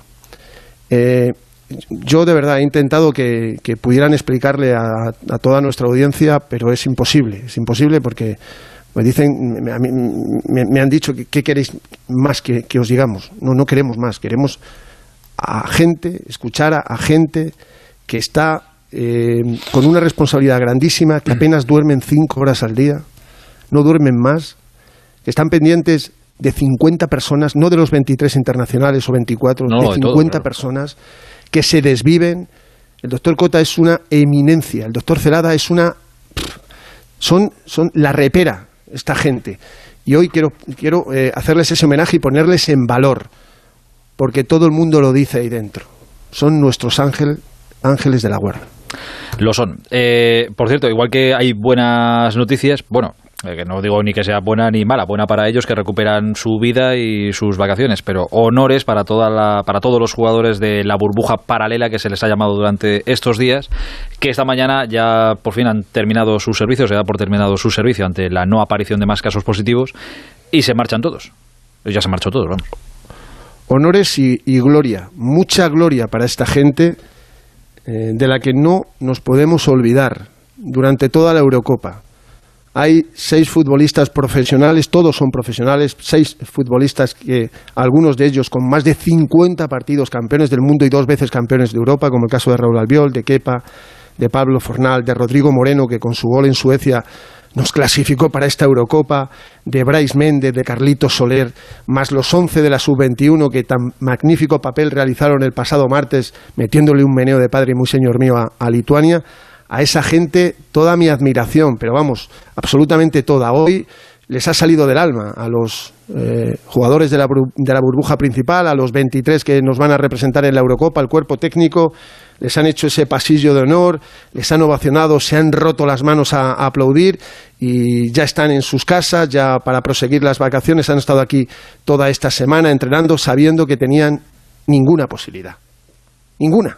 Porque llegó un momento donde la situación como está ahora estaba controlada, afortunadamente para todos. Pues ahí han estado, ¿no? Sin pedir nada a cambio, solo dándolo. Eh, bueno, sin tener ninguna posibilidad, sabiendo, y que si tenían la posibilidad era por una pésima noticia para, para un compañero, claro. Eh, afortunadamente, Exacto. pues mira, pues no ha sido así. Han venido, han estado ahí dando el callo, palmando eh, días de descanso y de vacaciones, que la temporada ha sido dura y hoy han estado ahí. Honores y de verdad gloria, como dice Fernando, para, para todos ellos. Eh, ¿Mañana nos vamos a Sevilla? Mañana, a las 12 del mediodía, desde el aeropuerto Adolfo Suárez Madrid Barajas, desde esa T4, vuelo charter, una horita al aeropuerto de San Pablo, a las afueras de la capital hispalense, y allí va a, va a aterrizar la selección española con una temperatura a lo mejor un, par de grados más, pero en Madrid estos días ha hecho mucho calor. Luis Enrique ha querido que los entrenamientos fueran cuando más pegaba el calor por la tarde para, para habituarse a ello y, mañana la selección va a tocar por primera vez en esta Eurocopa suelo hispalense, van a ir, van a volver, van a ir, van a volver, van a ir, van a volver. Ah, oye, una, una cosa, eh, que tengo curiosidad por esto. Me imagino que las últimas noticias y mm, la no necesidad de presentar eh, antígenos, un PCR, ta, ta, ta, imagino que habrá aligerado el asunto. Pero las ¿cuántos son? 16.000 que las 16.000 entradas se agotan, quiero decir, va a estar lleno hasta donde se puede la cartuja? Sí. Sí, sí. Ah, vale, vale, vale, eh, hasta lo que a mí me dicen, sí. Em, tenía aquí las cifras. No, no, es que, a ver, eh, ahora mismo eh, la gente tiene muchísimas ganas, ¿eh? pero cuando te digo muchísimas ganas, tiene muchísimas ganas de, ver fútbol. y, y hay gente que estuvo pues cómo decirte, con una desazón como diciendo, es que no podemos pagar. Yo tengo amigos, familias que están en Cádiz, están en, la provincia de Cádiz de vacaciones, eh, un matrimonio y sus dos hijos, los dos hijos futbolistas y además casi profesionales, y, y se han ido y tenían que pagar 250 euros de antígenos y de PCRs. No, no, claro, claro, que no, que no daba. Y eso, y eso, claro, eso era una faena. Pero que más allá de la pasta, si a eso le sumas, eh, pues eh, que no terminamos, parece, de estar enganchados a esto y tal, y la selección y no convence, no sé qué, yo entiendo que Sevilla iba a estar con la selección, entiendo que sí. Pero digo, ostras. ¿Entiendes bien? No, no, vamos a ver, Sevilla iba a estar con la... Había 12.700 entradas puestas a la venta. Y luego el resto, ya sabes, organización, sí, sí, para compromisos Efectivamente, que son una barbaridad, son 3.300 entradas, pero las 12.700, nada, eh, va a haber 16.000 espectadores en, en la Cartuja, el octavo partido que va a jugar allí, allí España, y, nada, por la tarde a las seis menos cuarto tenemos las ruedas de prensa de Luis Enrique y del capitán Jordi Alba, en ausencia de Sergio Busquet, 72 internacionalidades, y luego a las seis y media vamos a ver 15 minutos tan solo el entrenamiento oficial en el estadio de, la Cartuja, con la única baja ya consabida de Sergio Busquets. Los otros 23 están, están perfectos y por si hubiera alguna contingencia, esperemos que no, se pueden cambiar todavía jugadores por motivos COVID. El próximo lunes, a horas del, partido, puedes, puedes cambiar jugadores. A partir de ahí ya no, Aitor. Ahí hay que ir con los 24 que, que tenemos y hay que apechugar hasta el final, salvo en la portería. Se pueden cambiar de forma ilimitada todos los porteros que quieras. Ahora, el que se vaya ya no puede volver. Dos días nos quedan para debutar en la Eurocopa. Dos días y contando. Fer, mañana te escucho. Un abrazo muy grande. Otro para ti, buenas noches. Adiós hasta ahora. Eh, la verdad es que hay ganas, ¿eh? Según ha empezado la Eurocopa, como que nos vamos animando. Luego ya contra Suecia, a ver qué pase lo que pase, y ya veremos si el ánimo va para arriba o para, o para abajo. Eh, pero bueno, en 2010 también empezamos palmando con Suiza, y luego la cosa mejoró, así que calma. Eh, mira que están pasando cosas aquí, pero mañana empieza la Copa América, que finalmente se va a disputar en Brasil, ya sabéis, después de todo el lío que ha habido, no en Colombia, no en Argentina, sí en Brasil. Empieza mañana, a las 11 de la noche de mañana hay un Brasil-Venezuela de la Copa América. Bueno, pues los venezolanos, la selección venezolana ha llegado hoy a Brasil con 12 positivos en la expedición. 12 positivos. Carlos Ares, Argentina, buenas noches. Hola, buenas noches, ¿Qué eh, tal? De los 12 creo que son 5 jugadores y el resto miembros del staff, ¿no? Sí, en realidad son 13 los casos que confirmaron, ¿eh? 13 casos, sí. Y al parecer son 5 los futbolistas porque no dieron a conocer los nombres de los contagiados. Al parecer son 5 los futbolistas y otros y el resto son gente de la delegación de administrativos. Y de hecho el técnico de, Venezuela, José Peseiro, convocó ya a 16 futbolistas en reemplazo de los que posiblemente puede, haber más casos. Ah, o sea, que ha llamado a otros 16 para por si acaso. A otros 16, sí, porque la Conmebol además, a, propósito de este caso, modificó el reglamento. Eh, se había autorizado 28 jugadores, pero ahora si tienen COVID pueden ser reemplazados todos los jugadores sin importar la cantidad. Y como Venezuela tenía en principio estos 13 casos, de los cuales 5 son jugadores, pero podían haber más contagios, en principio convocó a 16 futbolistas para que estén en reemplazo de los que puedan estar contagiados. Caso Venezuela que debuta mañana mañana en el comienzo de la Copa de la Copa América debuta frente a Brasil, nada menos, que es el último campeón. Y la situación del equipo venezolano es completamente emergencia. Uno de los, al parecer, uno de los que están infectados es el capitán eh, Tomás Rincón. Así que la situación es eh, para allá Venezuela era difícil debutar frente a Brasil, imagínate ahora. ya, ya me imagino, ¿no? Y que es que, bueno, la situación en general está siendo como está siendo. Eh, ¿Ha habido más casos aparte de los que sabemos ya de, Venezuela? ¿Ha habido, bueno, es que lo de Venezuela está casi cerca de un brote, si no es un brote, 13 casos en la expedición, tú me dirás. Eh, ¿Pero ha habido alguno más? no, por ahora no se han informado más. El que había era un caso en Argentina que había dado, eh, había dado contradictorio, había dado positivo y luego falso positivo y luego positivo y ahora se ha confirmado por fin que el arquero, el portero Armani, portero titular de Argentina, mm. finalmente eh, dio negativo, así que podrá disputar el partido con Argentina. Como sabes, Argentina está concentrada en Buenos Aires, va a viajar solo para el partido, debuta el lunes frente a Chile y va a viajar para el partido y regresa eh, siguen manteniendo la burbuja que había instalado en el complejo deportivo cerca del aeropuerto internacional de Seiza. Pues que estaba, pensando ahora, claro, mañana Brasil-Venezuela, es que Venezuela imagino que habrá hecho todos los test que se pudiera, pues desde que se ha conocido todo esto hasta, hasta el partido de, mañana. Pero claro, tendrán que esperar resultados. No vaya a ser que algún venezolano esté contagiado de negativo y luego de positivo y haya jugado contra Brasil y se meta el virus también en Brasil. Bueno, bueno, bueno. Bueno, bueno, vaya lío. Eh, ¿Están todos vacunados a todo esto, no? Carlos? Sí, sí, la, la Comebol le ha, le ha provisto vacunas a todas las delegaciones, todos están vacunados. Eh, Venezuela hasta último momento estuvo vacunando, así que probablemente aún vacunados no, ya estaban contagiados. Claro, no están, no están inmunes. Así que bueno, esto se conocerá que en el correr de las horas. El partido es mañana a las 6 de la tarde, hora de Brasil, eh, hora de Argentina, perdón, y, y luego el lunes se disputa ya en la jornada de los dos grupos en los que se ha dividido la Copa América. Carlitos, eh, iremos hablando. Un abrazo muy grande, amigo. Ah, gracias a ustedes, buenas noches. Abrazo hasta ahora. Eh, mira, es buen momento para recordar que podemos estar vacunados, se puede estar vacunado tranquilamente y hacerte una PCR porque te lo tengas que hacer y dar positivo. El virus lo puedes pillar. Lo que va a hacer la vacuna es que no tengas síntomas graves y que no llegues a un límite extremo, pero que lo puedes coger y sobre todo lo puedes transmitir. De ahí la importancia que todos nos vacunemos cuando tengamos ocasión. Es lo que hay que hacer. A ver si nos llega, que ya, yo a mi límite ya voy llegando.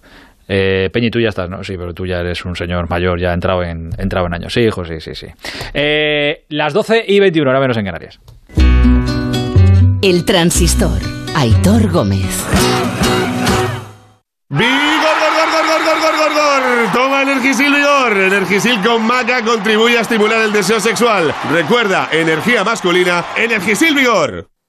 Vendido, vendido, vendido. Soy Eduardo Molet. Sabes que puedes vender tu casa y seguir viviendo en ella para siempre. Te invito a merendar todos los martes y jueves a las 6 de la tarde en mi oficina de la calle Fernando el Católico 19. Con cita previa 658 60 60 60 658 60 60 60. Los fines de semana te esperamos a ti y a tu mascota para solucionar tus dudas, darte consejos, contarte noticias y curiosidades y sobre todo para divertirnos. Como el perro y el gato, intentando pasar un buen rato a pesar de la situación global del mundo. Pero vamos a hablar de esos buenos amigos que nos ayudan, que nos protegen, que nos quieren, que nos lamen, que nos miran, que nos escuchan sin esperar nada a cambio. Evidentemente hay que cuidarles con la mayor energía, con el mayor amor y el mayor conocimiento. Como el perro y el gato, con Carlos Rodríguez. Sábados a las 3 de la tarde, domingos a las 2 y media y siempre que quieras en la app y en la web de Onda Cero. Patrocinado por Menforsan, los especialistas en cuidados, higiene y cosmética natural para las mascotas. Te mereces esta radio. Onda Cero, tu radio.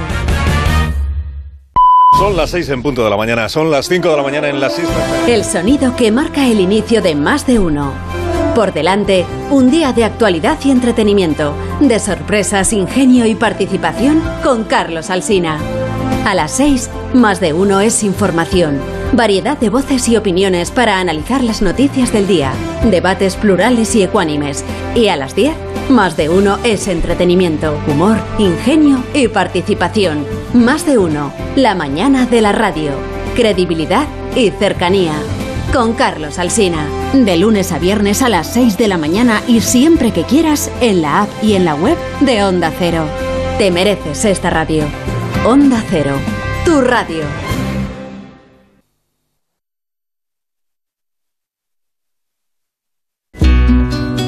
El transistor. Aitor Gómez.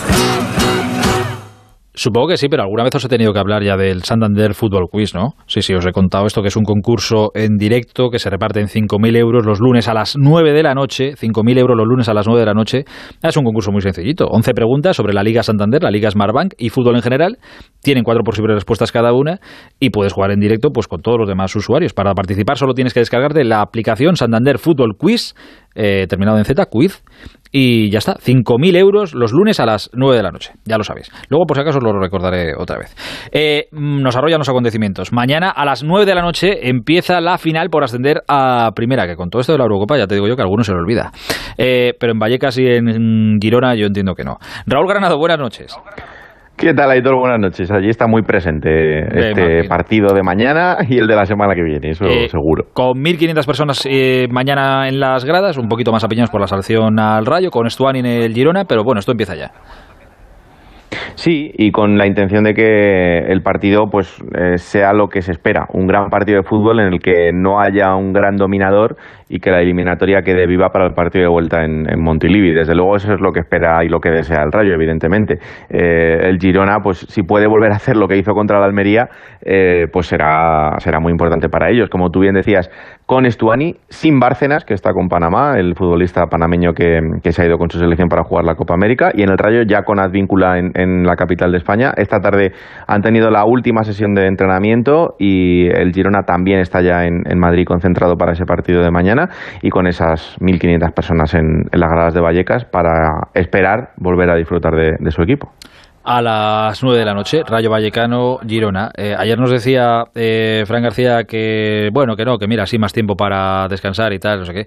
Yo creo que igual lo hubieran puesto el miércoles la ida el domingo la vuelta y Santas Pascuas y todos felices. Pero bueno, hay que alargar el asunto, pues nada. El domingo que viene tendremos ya al tercer equipo que sube definitivamente con Español y con Mallorca. Raulín, un abrazo grande. Un abrazo, gracias. Adiós, chao. amigo, chao.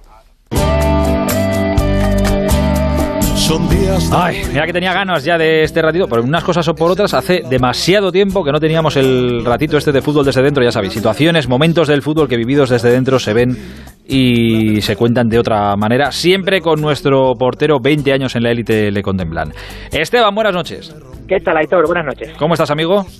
Bien, casi voy a hacer tantos en la radio como el portero, ¿eh? Como siga así el tiempo. Oye, no será mala cosa, ¿eh? no, eso te iba a decir. También te decir, Sería, sería buenísimo, sería buenísimo. Cumplir de cualquier manera. Exacto, lo importante es cumplirlos. Sí, No- exactamente. Exacto, poco a poco. Eh, oye, eh, claro, es que te lo tengo que te lo tengo que preguntar porque ha sido la gran noticia que nos ha tenido a todos en vilo a, lo- eh, a lo largo de, de la tarde. Eh, el susto ha sido muy grande, lo que hemos vivido hoy en, en ese partido entre Dinamarca y Finlandia. ¿El susto más gordo que tú recuerdas haber vivido en un campo de fútbol? Además eh, estaba yo jugando, quiero decir, estaba en vivo y recuerdo que fue un saque mío, jugando en el campo recreativo de Huelva, un saque mío, el defensa del recreativo de Huelva, que no recuerdo quién era, si era Pernía, fíjate, creo que era Pernía, bueno, quién era, despejó y con tan mala suerte que le pegó a Carlos Aguilera, el mítico capitán del Sí. Atlético de Madrid, le pegó en la cara cuando estaba girando y le dejó inconsciente, eh, se tragaba la lengua y recuerdo todas las imágenes ahí todo de la ambulancia entrando al estadio y ver al fisio en aquel momento, Miguel Velo, eh, cómo estaba con, los dedos intentando sacar la lengua eh, en el trayecto de la ambulancia hacia, hacia el hospital, me imagino que hubiese ido. Y por fortuna, ¿eh? Eh, no le pasó nada, pero estuvo sus dos o tres semanas sin poder competir y con muchas pruebas, ¿no? Y, y ver la situación de que, de que estás en el filo de la navaja y todo. Y por supuesto no puedes hacer nada porque, porque no entiendes la situación y uf, te queda el cuerpo que al final el resultado es lo de menos eh, y casi casi lo que quieres es irte a casa y no, no jugar a fútbol. ¿eh? Claro, eh, el, claro, el, el tema es que afortunadamente luego todo va bien y te dicen que no pasa nada y ya está, pero una vez cuando estás en el, en el campo, acaba de pasar y ves a los médicos acercarse a, a, pues en este caso a Aguilera con eh, la cara pues inconsciente, y, claro, lo que te pasa ahí por, por el cuerpo, pues joder, sabe Dios. No, no, claro, y que dices tú, bueno, me merece la pena a mí eh, jugar. ¿Entiendes? No, no, no, no acabas de entender eh, mucho, sí.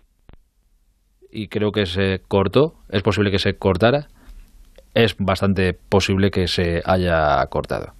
Eh, ¿Sí? ¿Correcto? Vale. Eh, adelantamos la- el último compromiso que tenemos que hacer y ya vamos del tirón. Pues venga, vamos a hacerlo. ¡Vigor, Toma Energisil Vigor. Energisil con maca contribuye a estimular el deseo sexual. Recuerda, energía masculina, Energisil Vigor. A ver, que ha sido esto bastante más rápido de lo que yo esperaba. Portero, ¿estás ahí? Sí, no sé qué pasó, que se, que se cortó. No sé qué pasó Ahora sí, se cortó. Eso, que me estabas contando el, el momento de angustia ese que, que viviste ahí. Es, es que dices, eh, de un pelotazo te puede pasar cualquier cosa. Estás corriendo y, y, te caes inconsciente, ¿no? Que, que muchas veces dices, bueno, eh, piensas que nunca te vas a lesionar, piensas, bueno, pues estás expuesto a un golpe, obviamente estás expuesto a una lesión traumática, ¿no? De, de alguna muscular o incluso de algún ligamento, pero de eso nunca piensas que te va a pasar, porque encima los jugadores estamos súper controlados, ¿eh? Súper controlados. Pero claro, un accidente, como ese pelotazo, o un fallo eh, de algún órgano, pues fíjate lo que, lo que se pone. Eh, por cierto, ¿aquel partido lo seguisteis jugando? Sí, sí, aquel partido se jugó, sí. Es cierto que mm, para bien del fútbol, eh, en este caso de la Copa, o para bien del fútbol, la Liga Española, hay un protocolo, fíjate ahora, cualquier golpe en la cabeza, el médico tiene que autorizar a que juegue, el árbitro tiene que autorizarlo, antes el jugador decidía, entro o no entro. Acuérdate de Kepa, ¿no? En el Chelsea, por ejemplo. Ahora, gracias a Dios, los protocolos, eh, bueno, miran más por la salud que por el, que por el juego, digamos. Vale, vale. Eh, no, lo estaba pensando, digo, pero sí, aunque os dijeran desde el banquillo, oye, tranquilos, que está bien, que tal, no sé qué, no sé cuánto, joder, seguir jugando con el susto en el, en el cuerpo. Tú sabes que el banquillo te hace que tranquilo. La realidad no es saber hasta que acaba el partido, es, es así, ¿no? no Y la mala noticia no te lo van a dar mientras estás jugando. Por fortuna, ¿eh? por fortuna fue todo bien, pero se siguió jugando y, y no sé si era Liga o Copa del Rey, eso es lo que lo que dudo creo que era Copa del Rey. Bueno, al final lo importante es que Aguilera está, Sí, está bien. Bueno, no nos acompaña esta noche, cago en la mano, no sé si es la cobertura o... eh, recuérdame que le pida a los Reyes, te voy a pedir un teléfono nuevo para ti. Eh, pero no sé si es la cobertura o no, pero nos escuchamos regular. Bueno, lo voy a seguir intentando, eh, porque es que es una, ha sido otra de las noticias de, de esta semana que me ha llamado mucho la atención, bueno, a mí y a, creo que a mucha gente, eh, la renovación de Moncayola, el internacional sub-21, jugador de Osasuna, ha renovado con el equipo de Pamplona por 10 temporadas. 10 temporadas, que eso en el fútbol yo creo que nos ha visto, eh, bueno, pues a lo mejor desde que lo hiciste tú. Pues así fue. Yo recuerdo en el Oviedo, creo que fue año 99, 98, 99, pues que hoy era la explosión mía en el fútbol, iba a la selección y, y hicimos un contrato eh, por 10 temporadas. Eh, en aquel momento... creo 10 que temporadas, me ¿cu- vale- cu- ¿cuántos tenías tú?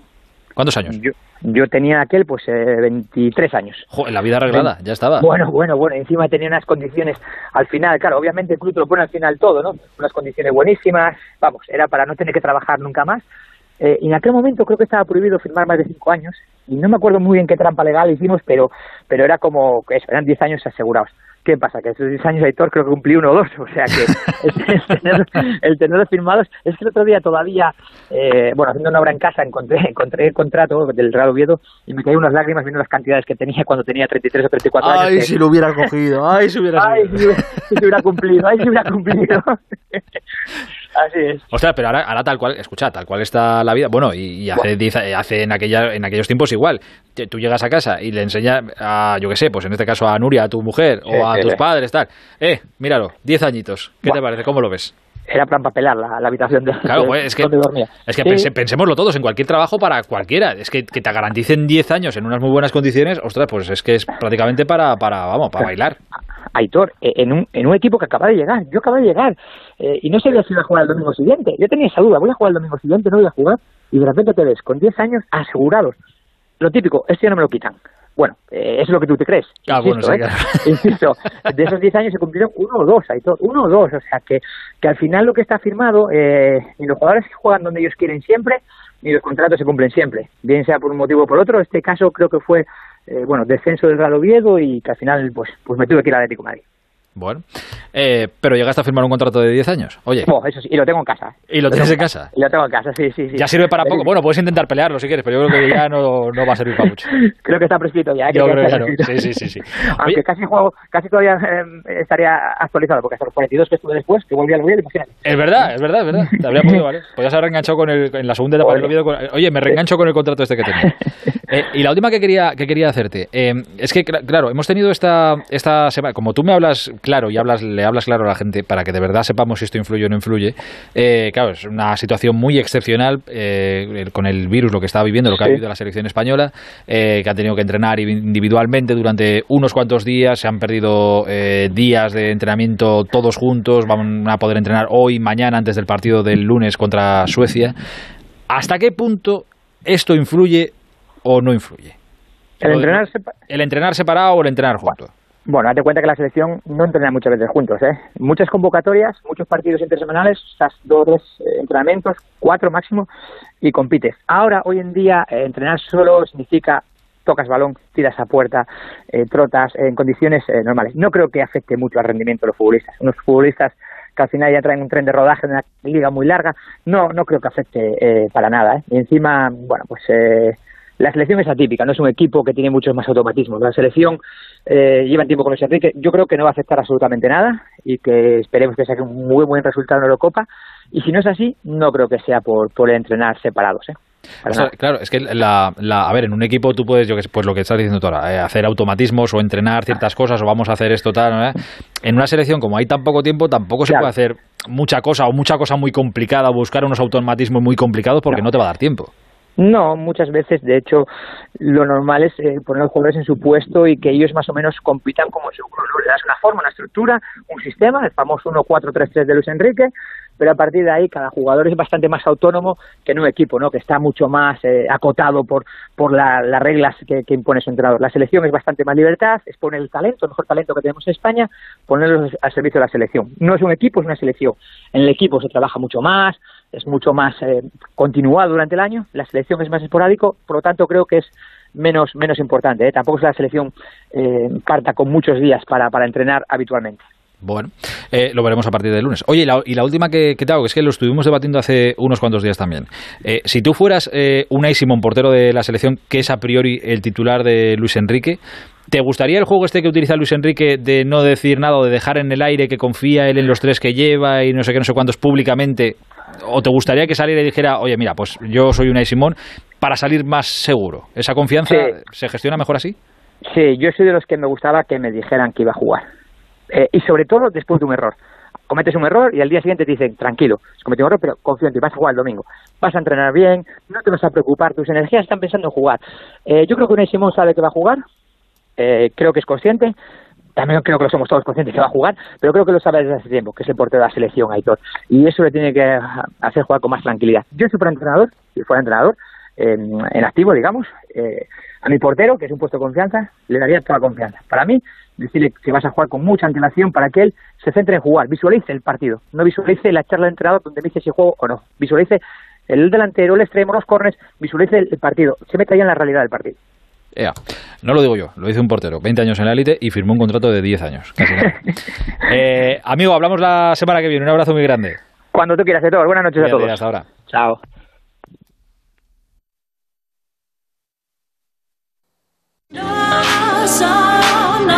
Mientras algunos duermen, otros aprovechan las madrugadas para hablar participar y divertirse en No Sonoras. Tenemos un montón de cuestiones, los oyentes ya van informando y luego que nadie olvide está el punch, el pellizco, el directo y las coplillas y un montón de historias pensadas para entretenerte, acompañarte y también hay que informarse debidamente. No Sonoras con José Luis Salas.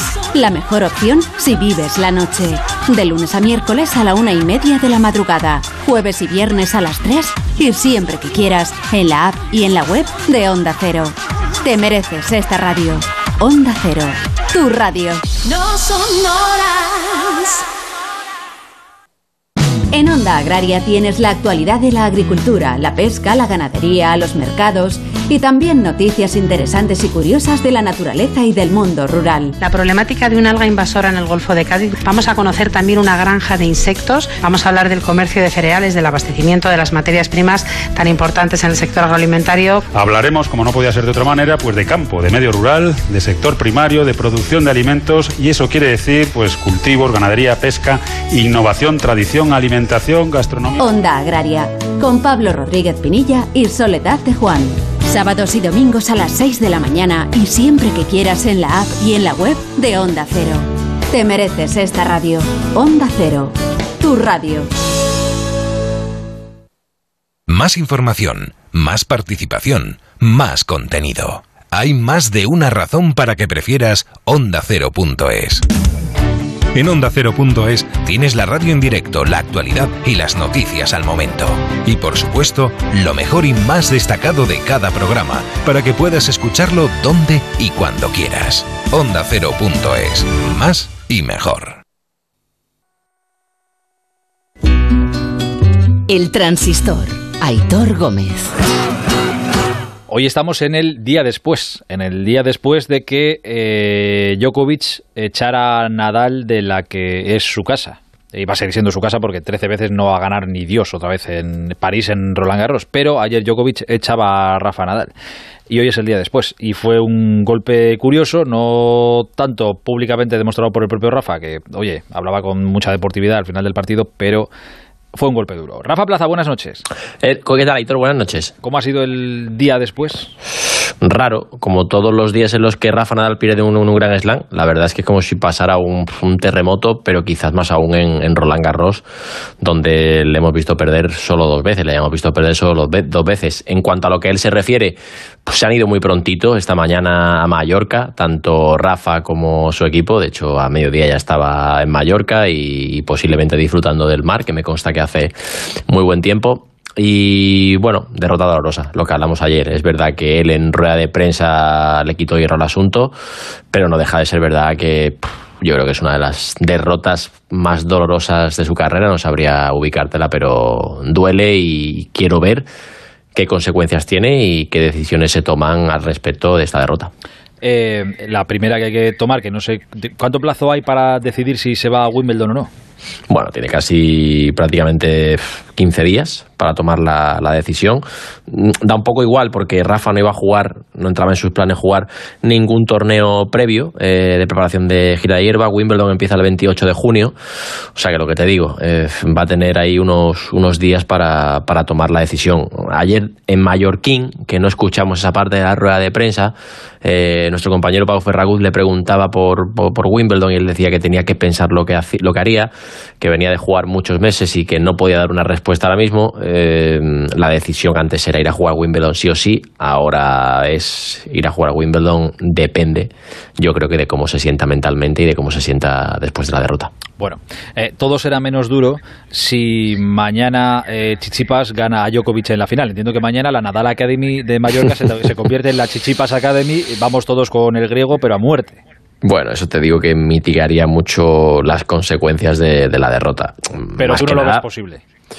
Eh, ¿Que Chichipas le gana a Djokovic? Sí. Eh, sí, sí que lo veo posible. También es posible que una nave de extraterrestres aterrice mañana a la central, ¿no? claro. Nada, fuera de bromas. Sí, sí, que lo veo posible, puede pasar de todo, ¿eh? Y el año pasado jugaron aquí, le llevó a cinco sets.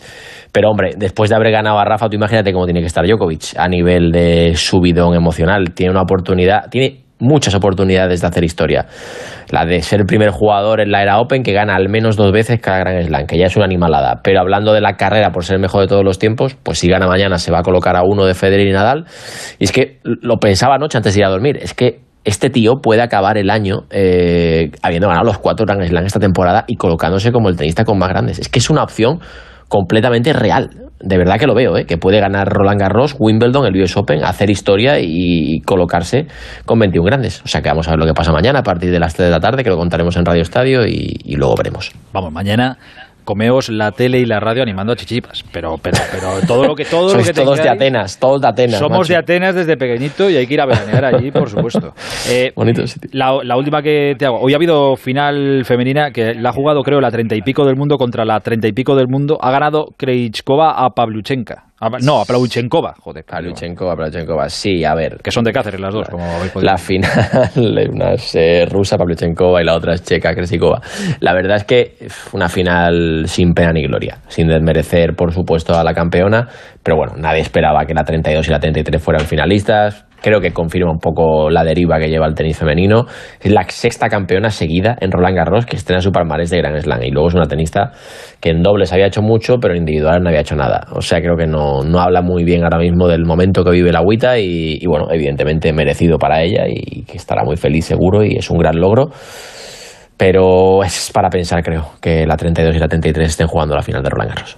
Fíjate que me llega un mensaje, eh, a veces no estoy de acuerdo con los mensajes que me llegan, pero hoy sí. Eh, me llega un mensaje y dice, sigo diciendo lo mismo, Rafa Plaza es muy bueno. Añado yo, ¿cómo se nota que tampoco te conocen mucho? Porque, bueno, pero bueno. no, eh, pero, no, bueno, no tienes ni idea tú, esta gente, ¿eh? eh Rafita, un placer como siempre, ¿eh? cuídate mucho, disfruta de la final de mañana. Eh, disfrutaré, ya sabes que vamos, tú vas con chichipas, ¿no? ¿Has dicho? Pero vamos, a muerte. Bueno, vamos, va- vamos a ver qué pasa la final de mañana. Será buen partido seguro, ¿eh? Fuera bromas, seguro que será un buenísimo partido. Chichipas ha ganado el que más partidos ha ganado este año y Djokovic el número uno y el hombre que ha derrotado a Nadal. O sea que palomitas mañana a las 3 de la tarde. Y vamos con Chichipas. Adiós, Rafita. un abrazo, Aitor, chao. Eh, ahora, antes de terminar, tengo que contaros algo de fútbol, algo de la liga, algo de algo que al final nos beneficia a todos. Nos estamos haciendo grandes poco a poco en Norteamérica. Ahora os cuento. Cuando un balón echa a rodar, detrás hay todo un mundo de tecnología e innovación para que disfrutemos del mejor espectáculo de entretenimiento. No es fútbol, es la liga. Eh, a ver, ¿no os ha pasado eh, alguna vez que cuando tenéis algo muy, muy cerca, casi cotidiano, no apreciamos o no somos capaces de apreciar muy bien la magnitud de, eso mismo fuera o de cara a los demás? Yo que sé, a ver, es que igual es un ejemplo que tampoco viene muy a cuento, pero es como, como un niño. Tú tienes a tu hijo en casa, pues bueno, le vas viendo crecer, pero no notas un cambio y de repente le ve un familiar que hace mucho tiempo que no le ve y dices, madre mía, cómo ha crecido el niño y qué guapo está y qué maravilla. Bueno, pues llevando el paralelismo al fútbol, de esto vamos a aprender un poquito más a estas horas de la noche aquí en el transistor, porque quiero hablar de nuestro fútbol al otro lado de las fronteras, al otro lado del charco y cómo vamos creciendo allí poco a poco. eh, nosotros aquí, sin darnos seguramente mucha cuenta, pero en un mercado gigantesco. Y lo bueno que es eso para al final para todos. Y la liga sigue creciendo mucho por allá. Boris Garner es director general de la Liga North America. Hola Boris, buenas noches, buenas tardes para ti. Hola, ¿cómo estás? Eh, Boris, eh, sabíamos que, que la liga había ganado mucho terreno e importancia allí, bueno, sobre todo en Estados Unidos, en Norteamérica, eh, pero ahora eh, abarcáis también, vamos a abarcar también México, ¿estamos entrando ahí? Correcto. México y Centroamérica también. Eh, claro, esto que te voy a preguntar igual daría seguramente para que se estudiara en dos años de, de cualquier carrera, pero resumido, ¿cómo se hace esto? ¿Cómo se coge una marca que sí que es muy buen producto, como la liga, como el fútbol español, pero se expande en una región donde, oye, hasta hace no mucho el fútbol, el soccer, no era lo que es ahora, ni los equipos españoles tenían allí la visibilidad o el impacto que tienen ahora? Mira, pues que si nos da para un MBA, seguro, pero te lo, pero te lo trato de, de- de contestar bastante puntual. Eh, primero que todo, intención. Eh, segundo, eh, inversión. Y tercero, eh, humildad en saber que hay cosas que conocemos, pero hay cosas que no conocemos y hay que buscar eh, socios y partners que nos ayuden a, a- crecer.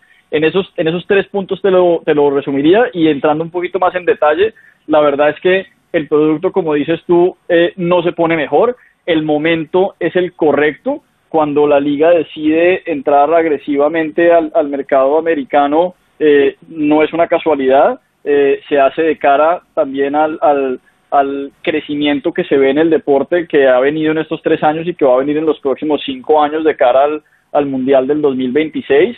Se escoge un partner eh, como Relevant Sports, como Steven Ross, que le, que, que le gusta el deporte, que entiende del negocio y que está dispuesto a poner no solo su nombre y su cara, sino sus recursos por hacer crecer esto. Fíjate que eh, ahora que me hablabas del presidente de Relevant Sport, del, del señor Ross, le he leído estos días una, una frase, me ha hecho pensar en lo que decía al principio, que como nosotros es algo que tenemos tan cerca y que consumimos casi como que como algo nuestro todos los fines de semana y disfrutamos de todos los equipos de, de la liga todos los fines de semana, quizá desde aquí no le damos tanto valor, pero le escuché decir o le leí decir, la liga está entre las mejores marcas de entretenimiento del mundo. Ostras, es que seguramente nosotros de aquí no somos capaces de, ver la dimensión que tiene todo esto que nosotros disfrutamos tan alegremente todos los fines de semana fuera de nuestras fronteras. No, sin duda. Y, piensa que, el fútbol en, en Estados Unidos, que sí que ha venido creciendo mucho en los últimos años, pero al final la competencia que hay por la atención de la gente en cuanto a ofertas de entretenimiento es interminable. Eh, solo en deportes tienes la NFL, la NBA, eh, béisbol, hockey, eh, en fútbol, mejor dicho, solo en, en, en, en- Nueva York tienes a dos equipos de la MLS, tienes dos equipos de la NFL, dos equipos de la NBA. O sea, las ofertas que hay de entretenimiento por todos lados son, son infinitas y el hecho de, de que dentro de esas propiedades internacionales de fútbol la liga saque la cabeza eh, es una cosa que, que no nos debemos tomar, como dices tú, eh, eh, así como, como poca cosa. Es una marca de entretenimiento muy fuerte que se ha venido construyendo en muchos años y que estamos entrando acá y, y desarrollando el mercado, como te decía al principio, en un momento clave por dos razones. Uno, el Mundial del 2026 que se viene a Estados Unidos, México y Canadá. Y dos, los demográficos del país. Aquí eh, la audiencia de la liga es una audiencia joven, eh, diversa, que- claro que atrae a bastantes hispanos de primera, segunda y tercera generación, pero también eh, a, multitudes de, de demográficos que los otros deportes de pronto no lo hacen tanto. Entonces tenemos una marca tan potente como la liga, un deporte en crecimiento como el fútbol y el mercado de medios más grande del mundo. Entonces tienes la combinación, la combinación perfecta. Eh, y la, la última que, que te hago, claro, dentro de que está, pues eso, estamos sacando un poquito la, cabeza en un mercado que, acordaos, si es que hace no mucho hablabas de fútbol en Estados Unidos y decías, bueno, el soccer, buh, esto es un poco residual porque a nosotros nos interesan otras cosas. Eh, ahora con el paso del tiempo y con esta audiencia joven, con chavales que, bueno, ya hay multitud de canales para llegar a lo que está pasando en cualquier punto del mundo. Pero notáis que notas que ya cada vez la población es la que demanda más eh, seguir la liga. Quiero decir que ya no hay que ir tanto o darles tantos inputs de mira esto que esto es atractivo, que- sino que ellos ya lo tienen concebido y dicen no no es que quiero consumir esto porque me gusta. Bueno, eh, tampoco, no estamos todavía. Ah vale vale vamos despacito entonces vale vale vale. Vamos, vamos, vamos con calma a ver lo que eh, eh, en estos tres años el trabajo que hemos hecho eh, ha sido ese de, de posicionamiento y de lograr atraer no solo audiencias nuevas, sino poder servir a, la- a- a las audiencias y a los seguidores existentes de la liga de la manera más fácil posible. Aquí el tema de, de la industria de los medios es es un poco más complicada a lo que estamos acostumbrados en, en, España y en Europa en general, y es que hay muchas ofertas, está muy fragmentado. En este momento tú poder ver fútbol en Estados Unidos es, eh, es una misión imposible. Si quieres ver la Premier, la tiene una compañía, pero está dividido en tres servicios, un streaming, de pronto está en un paquete especial o está en televisión abierta. Entonces se ha vuelto, se ha vuelto muy complicado. Yo creo que se pone cierta presión al crecimiento del, del deporte. Ahora, con, con la liga y el nuevo acuerdo que hicimos con, con ESPN, que empieza en la próxima temporada y por los siguientes ocho temporadas, eh, es, un, es otro paso gigantesco para poder acercar a la liga, a los clubes y a los jugadores al fan americano eh, y hacerlo sencillo de consumir. Tú quieres consumir la liga, sabes que está en ESPN, los 380 partidos de eh, primera división y no tienes que darte muchas vueltas. Entonces, eh, una, una un poco una respuesta larga para, para contestarte que claro que ha crecido eh, el, el, conocimiento de la liga y la demanda por el producto de la liga, pero todavía nos queda mucho recorrido. O sea, tenemos un grupo de, de seguidores que son asiduos y van a seguir la liga a donde sea, pero tenemos una oportunidad muy grande, y esto nos lo trae ESPN, y es de poner el producto al frente de una audiencia que de pronto todavía no está conectada al fútbol eh, y que está viendo eh, hockey en ESPN y de pronto me encuentro el partido de la liga y me quedo ahí enganchado. Entonces ese es el otro el otro aspecto importante de este de este acuerdo con, con ESPN y, y un poco yendo a tu primera pregunta, la, la expansión a México eh, nos da un, un diferenciador muy grande porque otra vez de cara al Mundial del 2026 las marcas y las audiencias empiezan a ver la región completa y poder nosotros expandir la presencia que tenemos, el equipo que tenemos, que es 25 personas acá dedicadas a, a la joint venture de la liga en, en este mercado, eh, pues nos va a poder permitir seguir creciendo y sacándole ventaja a, a las otras propiedades con las que competimos. Boris, de verdad que, que muchísimas gracias por este ratito, por las explicaciones y por, de alguna manera, que hemos conocido esta noche, nos vamos a la cama conociendo un poquito más de, de lo que está pasando al otro lado del- del charco con algo tan nuestro como es la liga, como es el, el fútbol. Te mando un abrazo muy grande, cuídate mucho. Muchas gracias por la invitación. Un abrazo. Cuando un balón echa a rodar, detrás hay todo un mundo de tecnología e innovación para que disfrutemos del mejor espectáculo de entretenimiento. No es fútbol, es la liga. A ver, a ver, ahora, ahora me escuchas. Sobre todo para Peñalba que está, que dice joder, que tengo unos arreglillos que hacer en casa, no sé qué. ¿Cómo te vendrían 5.000 euros? No vendría mal, ¿no? Pues 5.000. Mira, para la Fox, ¿cómo te vendrían ¿Cuánto? 5.000 euros? 5.000, así, de, repente. Así. Joder, además que estamos Mal el- no vienen, ¿eh? ¿Pueden ser 6.000? No, 5.000. No, no, yo con Bueno, si 5.000. juegas, si juegas varios lunes, pues igual tienes mucha suerte y te llevas todo lo Ah, que sea. claro. pues es que Santander Fútbol Quiz te da esa posibilidad. Es un concurso de 5.000 euros eh, los lunes a las 9 de la noche. te tienes que bajar la aplicación de Santander Fútbol Quiz y a jugar. Son preguntas, 11 preguntas eh, sobre la Liga Santander, la Liga Smartbank, el fútbol en general, con cuatro posibles respuestas eh, y ya está. Y juegas en directo con el resto de usuarios y ya sabes, te bajas la aplicación y a jugar. 5.000 euros te llevas. Te puedes llevar, no te llevas. Te puedes llevar. te he contado que aquí nos quedamos a una pregunta, Sí, a sí, una, sí, pero varias veces nos ha pasado. ¿y sabes cuál era? Del Atlético de Madrid recuerdo una. No, no, una más fácil aún. ¿Cuál? Número de equipos de la Liga Santander.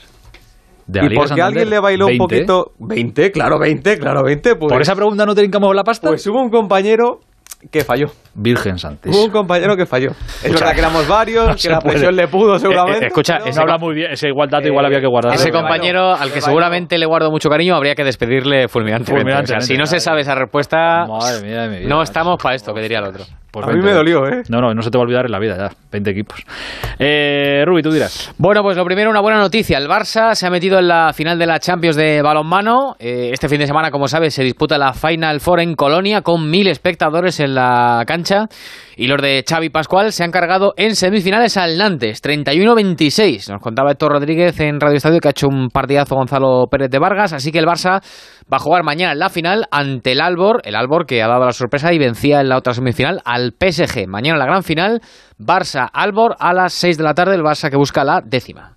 ¿Algo ibas a comentar? No, no, no, nada. Ah, vale, te he visto que abrías la boca. Digo, pues quiere hacer una, No, no. Una gracia, comentario. no, no, no, no. A lo mejor algún comentario técnico de la final. No, no, todo bien, todo bien. Mañana también recordamos el primer partido de la, de la final de la Liga Endesa entre el Real Madrid y el Barça a las seis y media en el Palacio de los Deportes. No sé dónde va a estar la porta. Eh, ¿Qué va a haber la porta? Si la final En el balonmano, en el balonmano. Ah, el balonmano, ¿no? Sí, sí. Te tendrá un ojito también en el, balonmano. Eh, mañana a las seis y media, como digo, ese primer partido, Palacio de los Deportes de Madrid, y escuchamos a los dos entrenadores, a Pablo Lasso y a Saras. Yo el equipo le veo bien, no puedo decir nada malo, el equipo ha seguido y sigue compitiendo cada día, Eh, llevamos un número de partidos muy alto, tenemos gente tocada, bueno, cosas que aceptamos, pero en ese sentido el equipo llega preparado para, bueno, para una final muy, muy exigente, corta, en una serie de tres partidos. Bueno, tenemos que estar preparados desde el primer minuto. Bueno, yo creo que tenemos que hacer nuestro juego y no dejar Madrid hacer sus cosas, ¿no? Es, es muy fácil decir esto, pero muy difícil para hacer, pero es una final, siempre es difícil.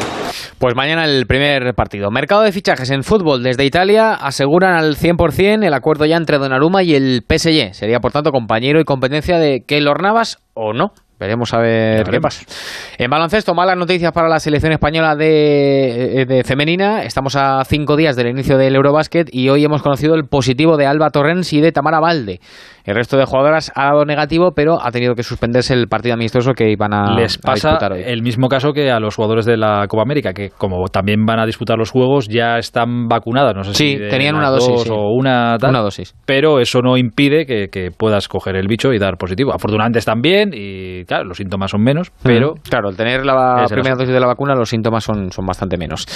Playoff de semifinales de la Liga de Fútbol Sala. El Levante se pone 1-0 porque ha ganado al Valdepeñas 6-3 en el primer partido de esta semifinal. Y el Barça también se pone 1-0 en la serie ante el Palma Futsal. Ha ganado el Barça 2-3. Y hoy ha terminado ya el Giro Sub-23 y lo ha hecho con victoria. Eh, victoria del español Juan Ayuso, te lo, decíamos, a- te lo decía ayer, con 18 años, ante rivales que son 2, 3, 4 años más mayores que él. Pero este figura. chaval, este chaval de Javia tiene un futuro por delante espectacular. Seguro que Roberto tiene buena opinión sobre Juan Ayuso. Hola, subdirector. Buenas noches. Qué, Buenas noches. Qué, gran- qué grande es el Barcelona y Thor en todas las finales, en la de fútbol sala, en la de fútbol de mujeres, En balonmano. en balonmano, en baloncesto, joder. Y además, algunas hasta las gana. O sea, eso habla de la grandeza del equipo. cuantas, de- El Hospital es el que no acertó lo de los eh, 20 equipos en la Liga Santander, ¿no? A, a lo mejor se lió Edu. No sé si fue... Sí, el pecado, pero no el pecado. Bueno, no, quieren- no quieren decirlo, yo no lo sé. Edu Pidal o David Alonso, ahí tengo la duda. No lo sé, no lo sé. No sé Se qué- sientan los dos juntos y al final... Y me consta, y son informaciones que me ha facilitado, por supuesto, el gran Ángel Rubiano. Eh, Efectivamente, Pues sí, fui fue yo. Fue Fui yo, fui fue completamente yo. Puestos a desvelar, sí, suerte para el Rayo mañana en el partido de, de Hombre, ascenso. para el Girona Tiene una mala suerte, ¿no, Roberto? Y suerte para el Girona. He dicho suerte para el Rayo y suerte para el Girona. Parece que, hombre, ¿cómo, cómo se os nota enseguida que queréis que gane el Girona? No, hombre, no, dicho, no, he dicho no, no, suerte al Rayo. Con todos los respetos dicho- para el Girona, yo soy vallecano, así no, no, que pero yo voy con el dicho- Rayo. dicho suerte para, para el Rayo enseguida. Y para el Girona, pues claro, para suerte para, para el, el Girona. Me ha sorprendido. Solamente 1.300, eh, mil, como decía Raúl, 1500, sí. 1.500, eh, cuando unos días antes en el fútbol de mujeres en de la Copa de la Reina había casi 5.000, me parece, en Butarque y en el Wanda Metropolitano, entre España y Portugal, casi 15 o 16.000. Yo creo que esto ya se tenía que coordinar y homologar de cara a la próxima temporada y sobre todo ahora cuando vamos a ver en la Supercopa en Sevilla, en la Cartuja, que va a haber muchísima gente. Eh, nos ha conmocionado a todos, nos ha dejado, bueno, ha sido una caída brutal, ¿no? Y a mí, por desgracia, me ha recordado algunas que, que he visto. Yo soy el vicepresidente de una asociación, de una agrupación en España del Simposium en la Prevención de la Muerte Súbita. El doctor presidente López Farré, que le eh, hemos López. Farré es, está en, también es el vicepresidente segundo, yo el vicepresidente primero y el presidente es el presidente del Comité Olímpico Español. Todos los años, eh, o casi todos los años, tenemos la oportunidad de hacer eh, reuniones al más altísimo nivel y sobre todo un consejo, la prevención y el no meter presión, que también es un- algo muy importante, y luego analizar mucho las situaciones físicas. Hemos visto recientemente en España cómo nos hemos, llevado muchos y grandísimos sustos. El último probablemente el de Iker Casillas y indudablemente pues hay que hacer una campaña de concienciación para que todo el mundo pues tenga estas revisiones médicas. Y nada más, mañana veremos más partidos de em, Sí, esta eh, y sobre todo lo que estaremos muy pendientes es de que no pase absolutamente nada y que gane el Rayo Vallecano o gane el Girona, pues que todos Tú vas con el Girona, Roberto, yo con el Rayo. yo que gane el, el mejor o el que yo quiera. Exacto, bien dicho. Subdirector, un abrazo muy grande. Un abrazo a Aitor Adiós, y recuerdos a Edu Pidal y a David Alonso, de tu parte, los grandes conocedores de la Liga Española. Un poquito, un poquito zoquete, pero les queremos. Eh, Gonzalo, la prensa y nos vamos, por cierto, buena portada de los compañeros del diario Marca. Me encanta. Con foto del protagonista de hoy, con Christian Eriksen y evidentemente los médicos. Ya tenemos campeones de la Eurocopa. Los médicos también. Entrevista a Gerard Moreno, nuestra estrella es el equipo, la portada de As, muy similar, misma foto, vaya susto. Y también entrevista a Álvaro Morata. Hay una España que apoya y otra que no. Mundo Deportivo, exactamente la misma foto, con el jugador de Dinamarca, el jugador del Inter, Christian Eriksen, salvado y también a por la décima en esa final de la Champions de balonmano. Y la portada de Sport, un poco diferente, con foto para Memphis Depay, Depay, sí al Barça. Así llegamos a la una de la madrugada, al menos en Canarias. Lo importante es que mañana veremos más fútbol, viviremos muchas más cosas, contaremos muchas más cosas, lo pasaremos bien, pero que sigan llegando buenas noticias desde Dinamarca. Mañana. Mañana a las 3 de la tarde. Correcto. Y Radio también correcto Estadio. lo que ha dicho Aitor. Desde las 3 estaremos contando cosas en Radio Estadio y a las 11 y 5 de la noche aquí estará José Ra para encender otra vez el transistor. Hasta entonces la radio Onda Cero está siempre a vuestro servicio. Un placer. Hasta mañana. Adiós.